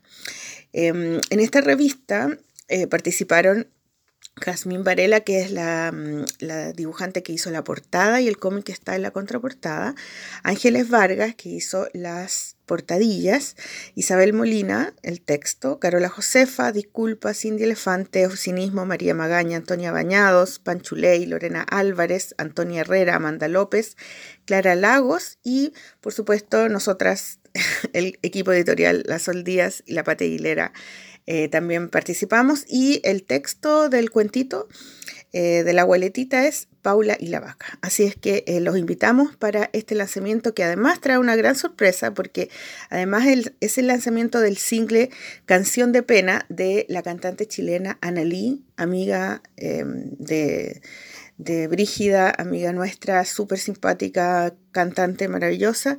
Y em, vamos a estar con ella también escuchando, recibiendo su nuevo single. Así es que eh, las esperamos, los esperamos para el viernes 12 de julio en Café Colmado a las 8 para el nuevo lanzamiento de la revista Brígida número 5. Gracias.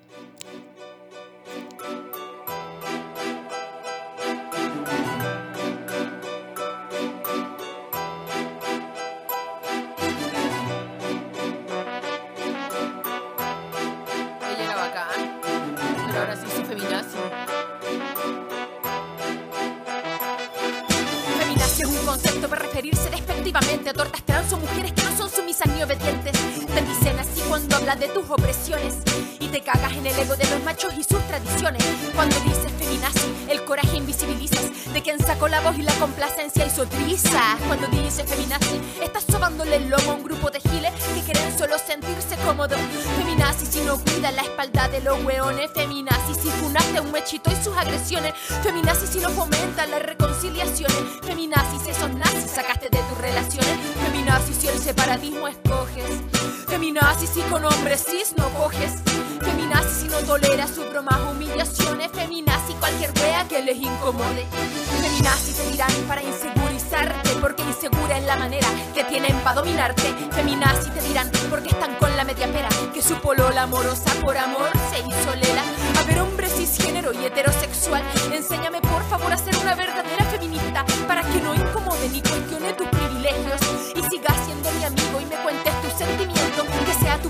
y que te explique con paciencia las cosas que no puedes ver por tu privi experiencia, que te diga con cariño que nos tratas como mierda, que no hable con tanta rabia, que te aplauda como piensas, que empatices más con ellos y defiendas a los hombres que con quienes compartir tus mismas opresiones, que definas lo que debe o no hacer ella con su cuerpo, que se saque o se deje los bigotes o su proceso, es su cuento, no justifiques comentarios que degraden otras cabras, no digas por favor si alguien te agrede o te maltrata, no te tires para abajo, si ante un abuso no reaccionaste cuando seas espectadora. Intenta posicionarte, no normalices tantos abortos ni tan poca vasectomía, no normalices insultos sexistas y comentarios antifeministas, pon atención a la lesbofobia que en tantas aristas invisibiliza y a la transfobia que mal generiza y que excluye al exprime los cuidados que pienso no son para proteger hueones, alejarme de ellos fue la mejor de mis decisiones, imagina un día sin hombre cis como saldrías vestida, yo saldría sin polera y en mis caderas mi camisa, imagina un día sin hombre cis y dime lo que harías, oscuro sin miedo caminaría. Y solita en la noche en cualquier esquina me volaría. Y quizás me duerma en una plaza si la noche no está fría. Construyo universo con las tortas con las cabras. Mujeres y desviadas putas género disidentes no binarias.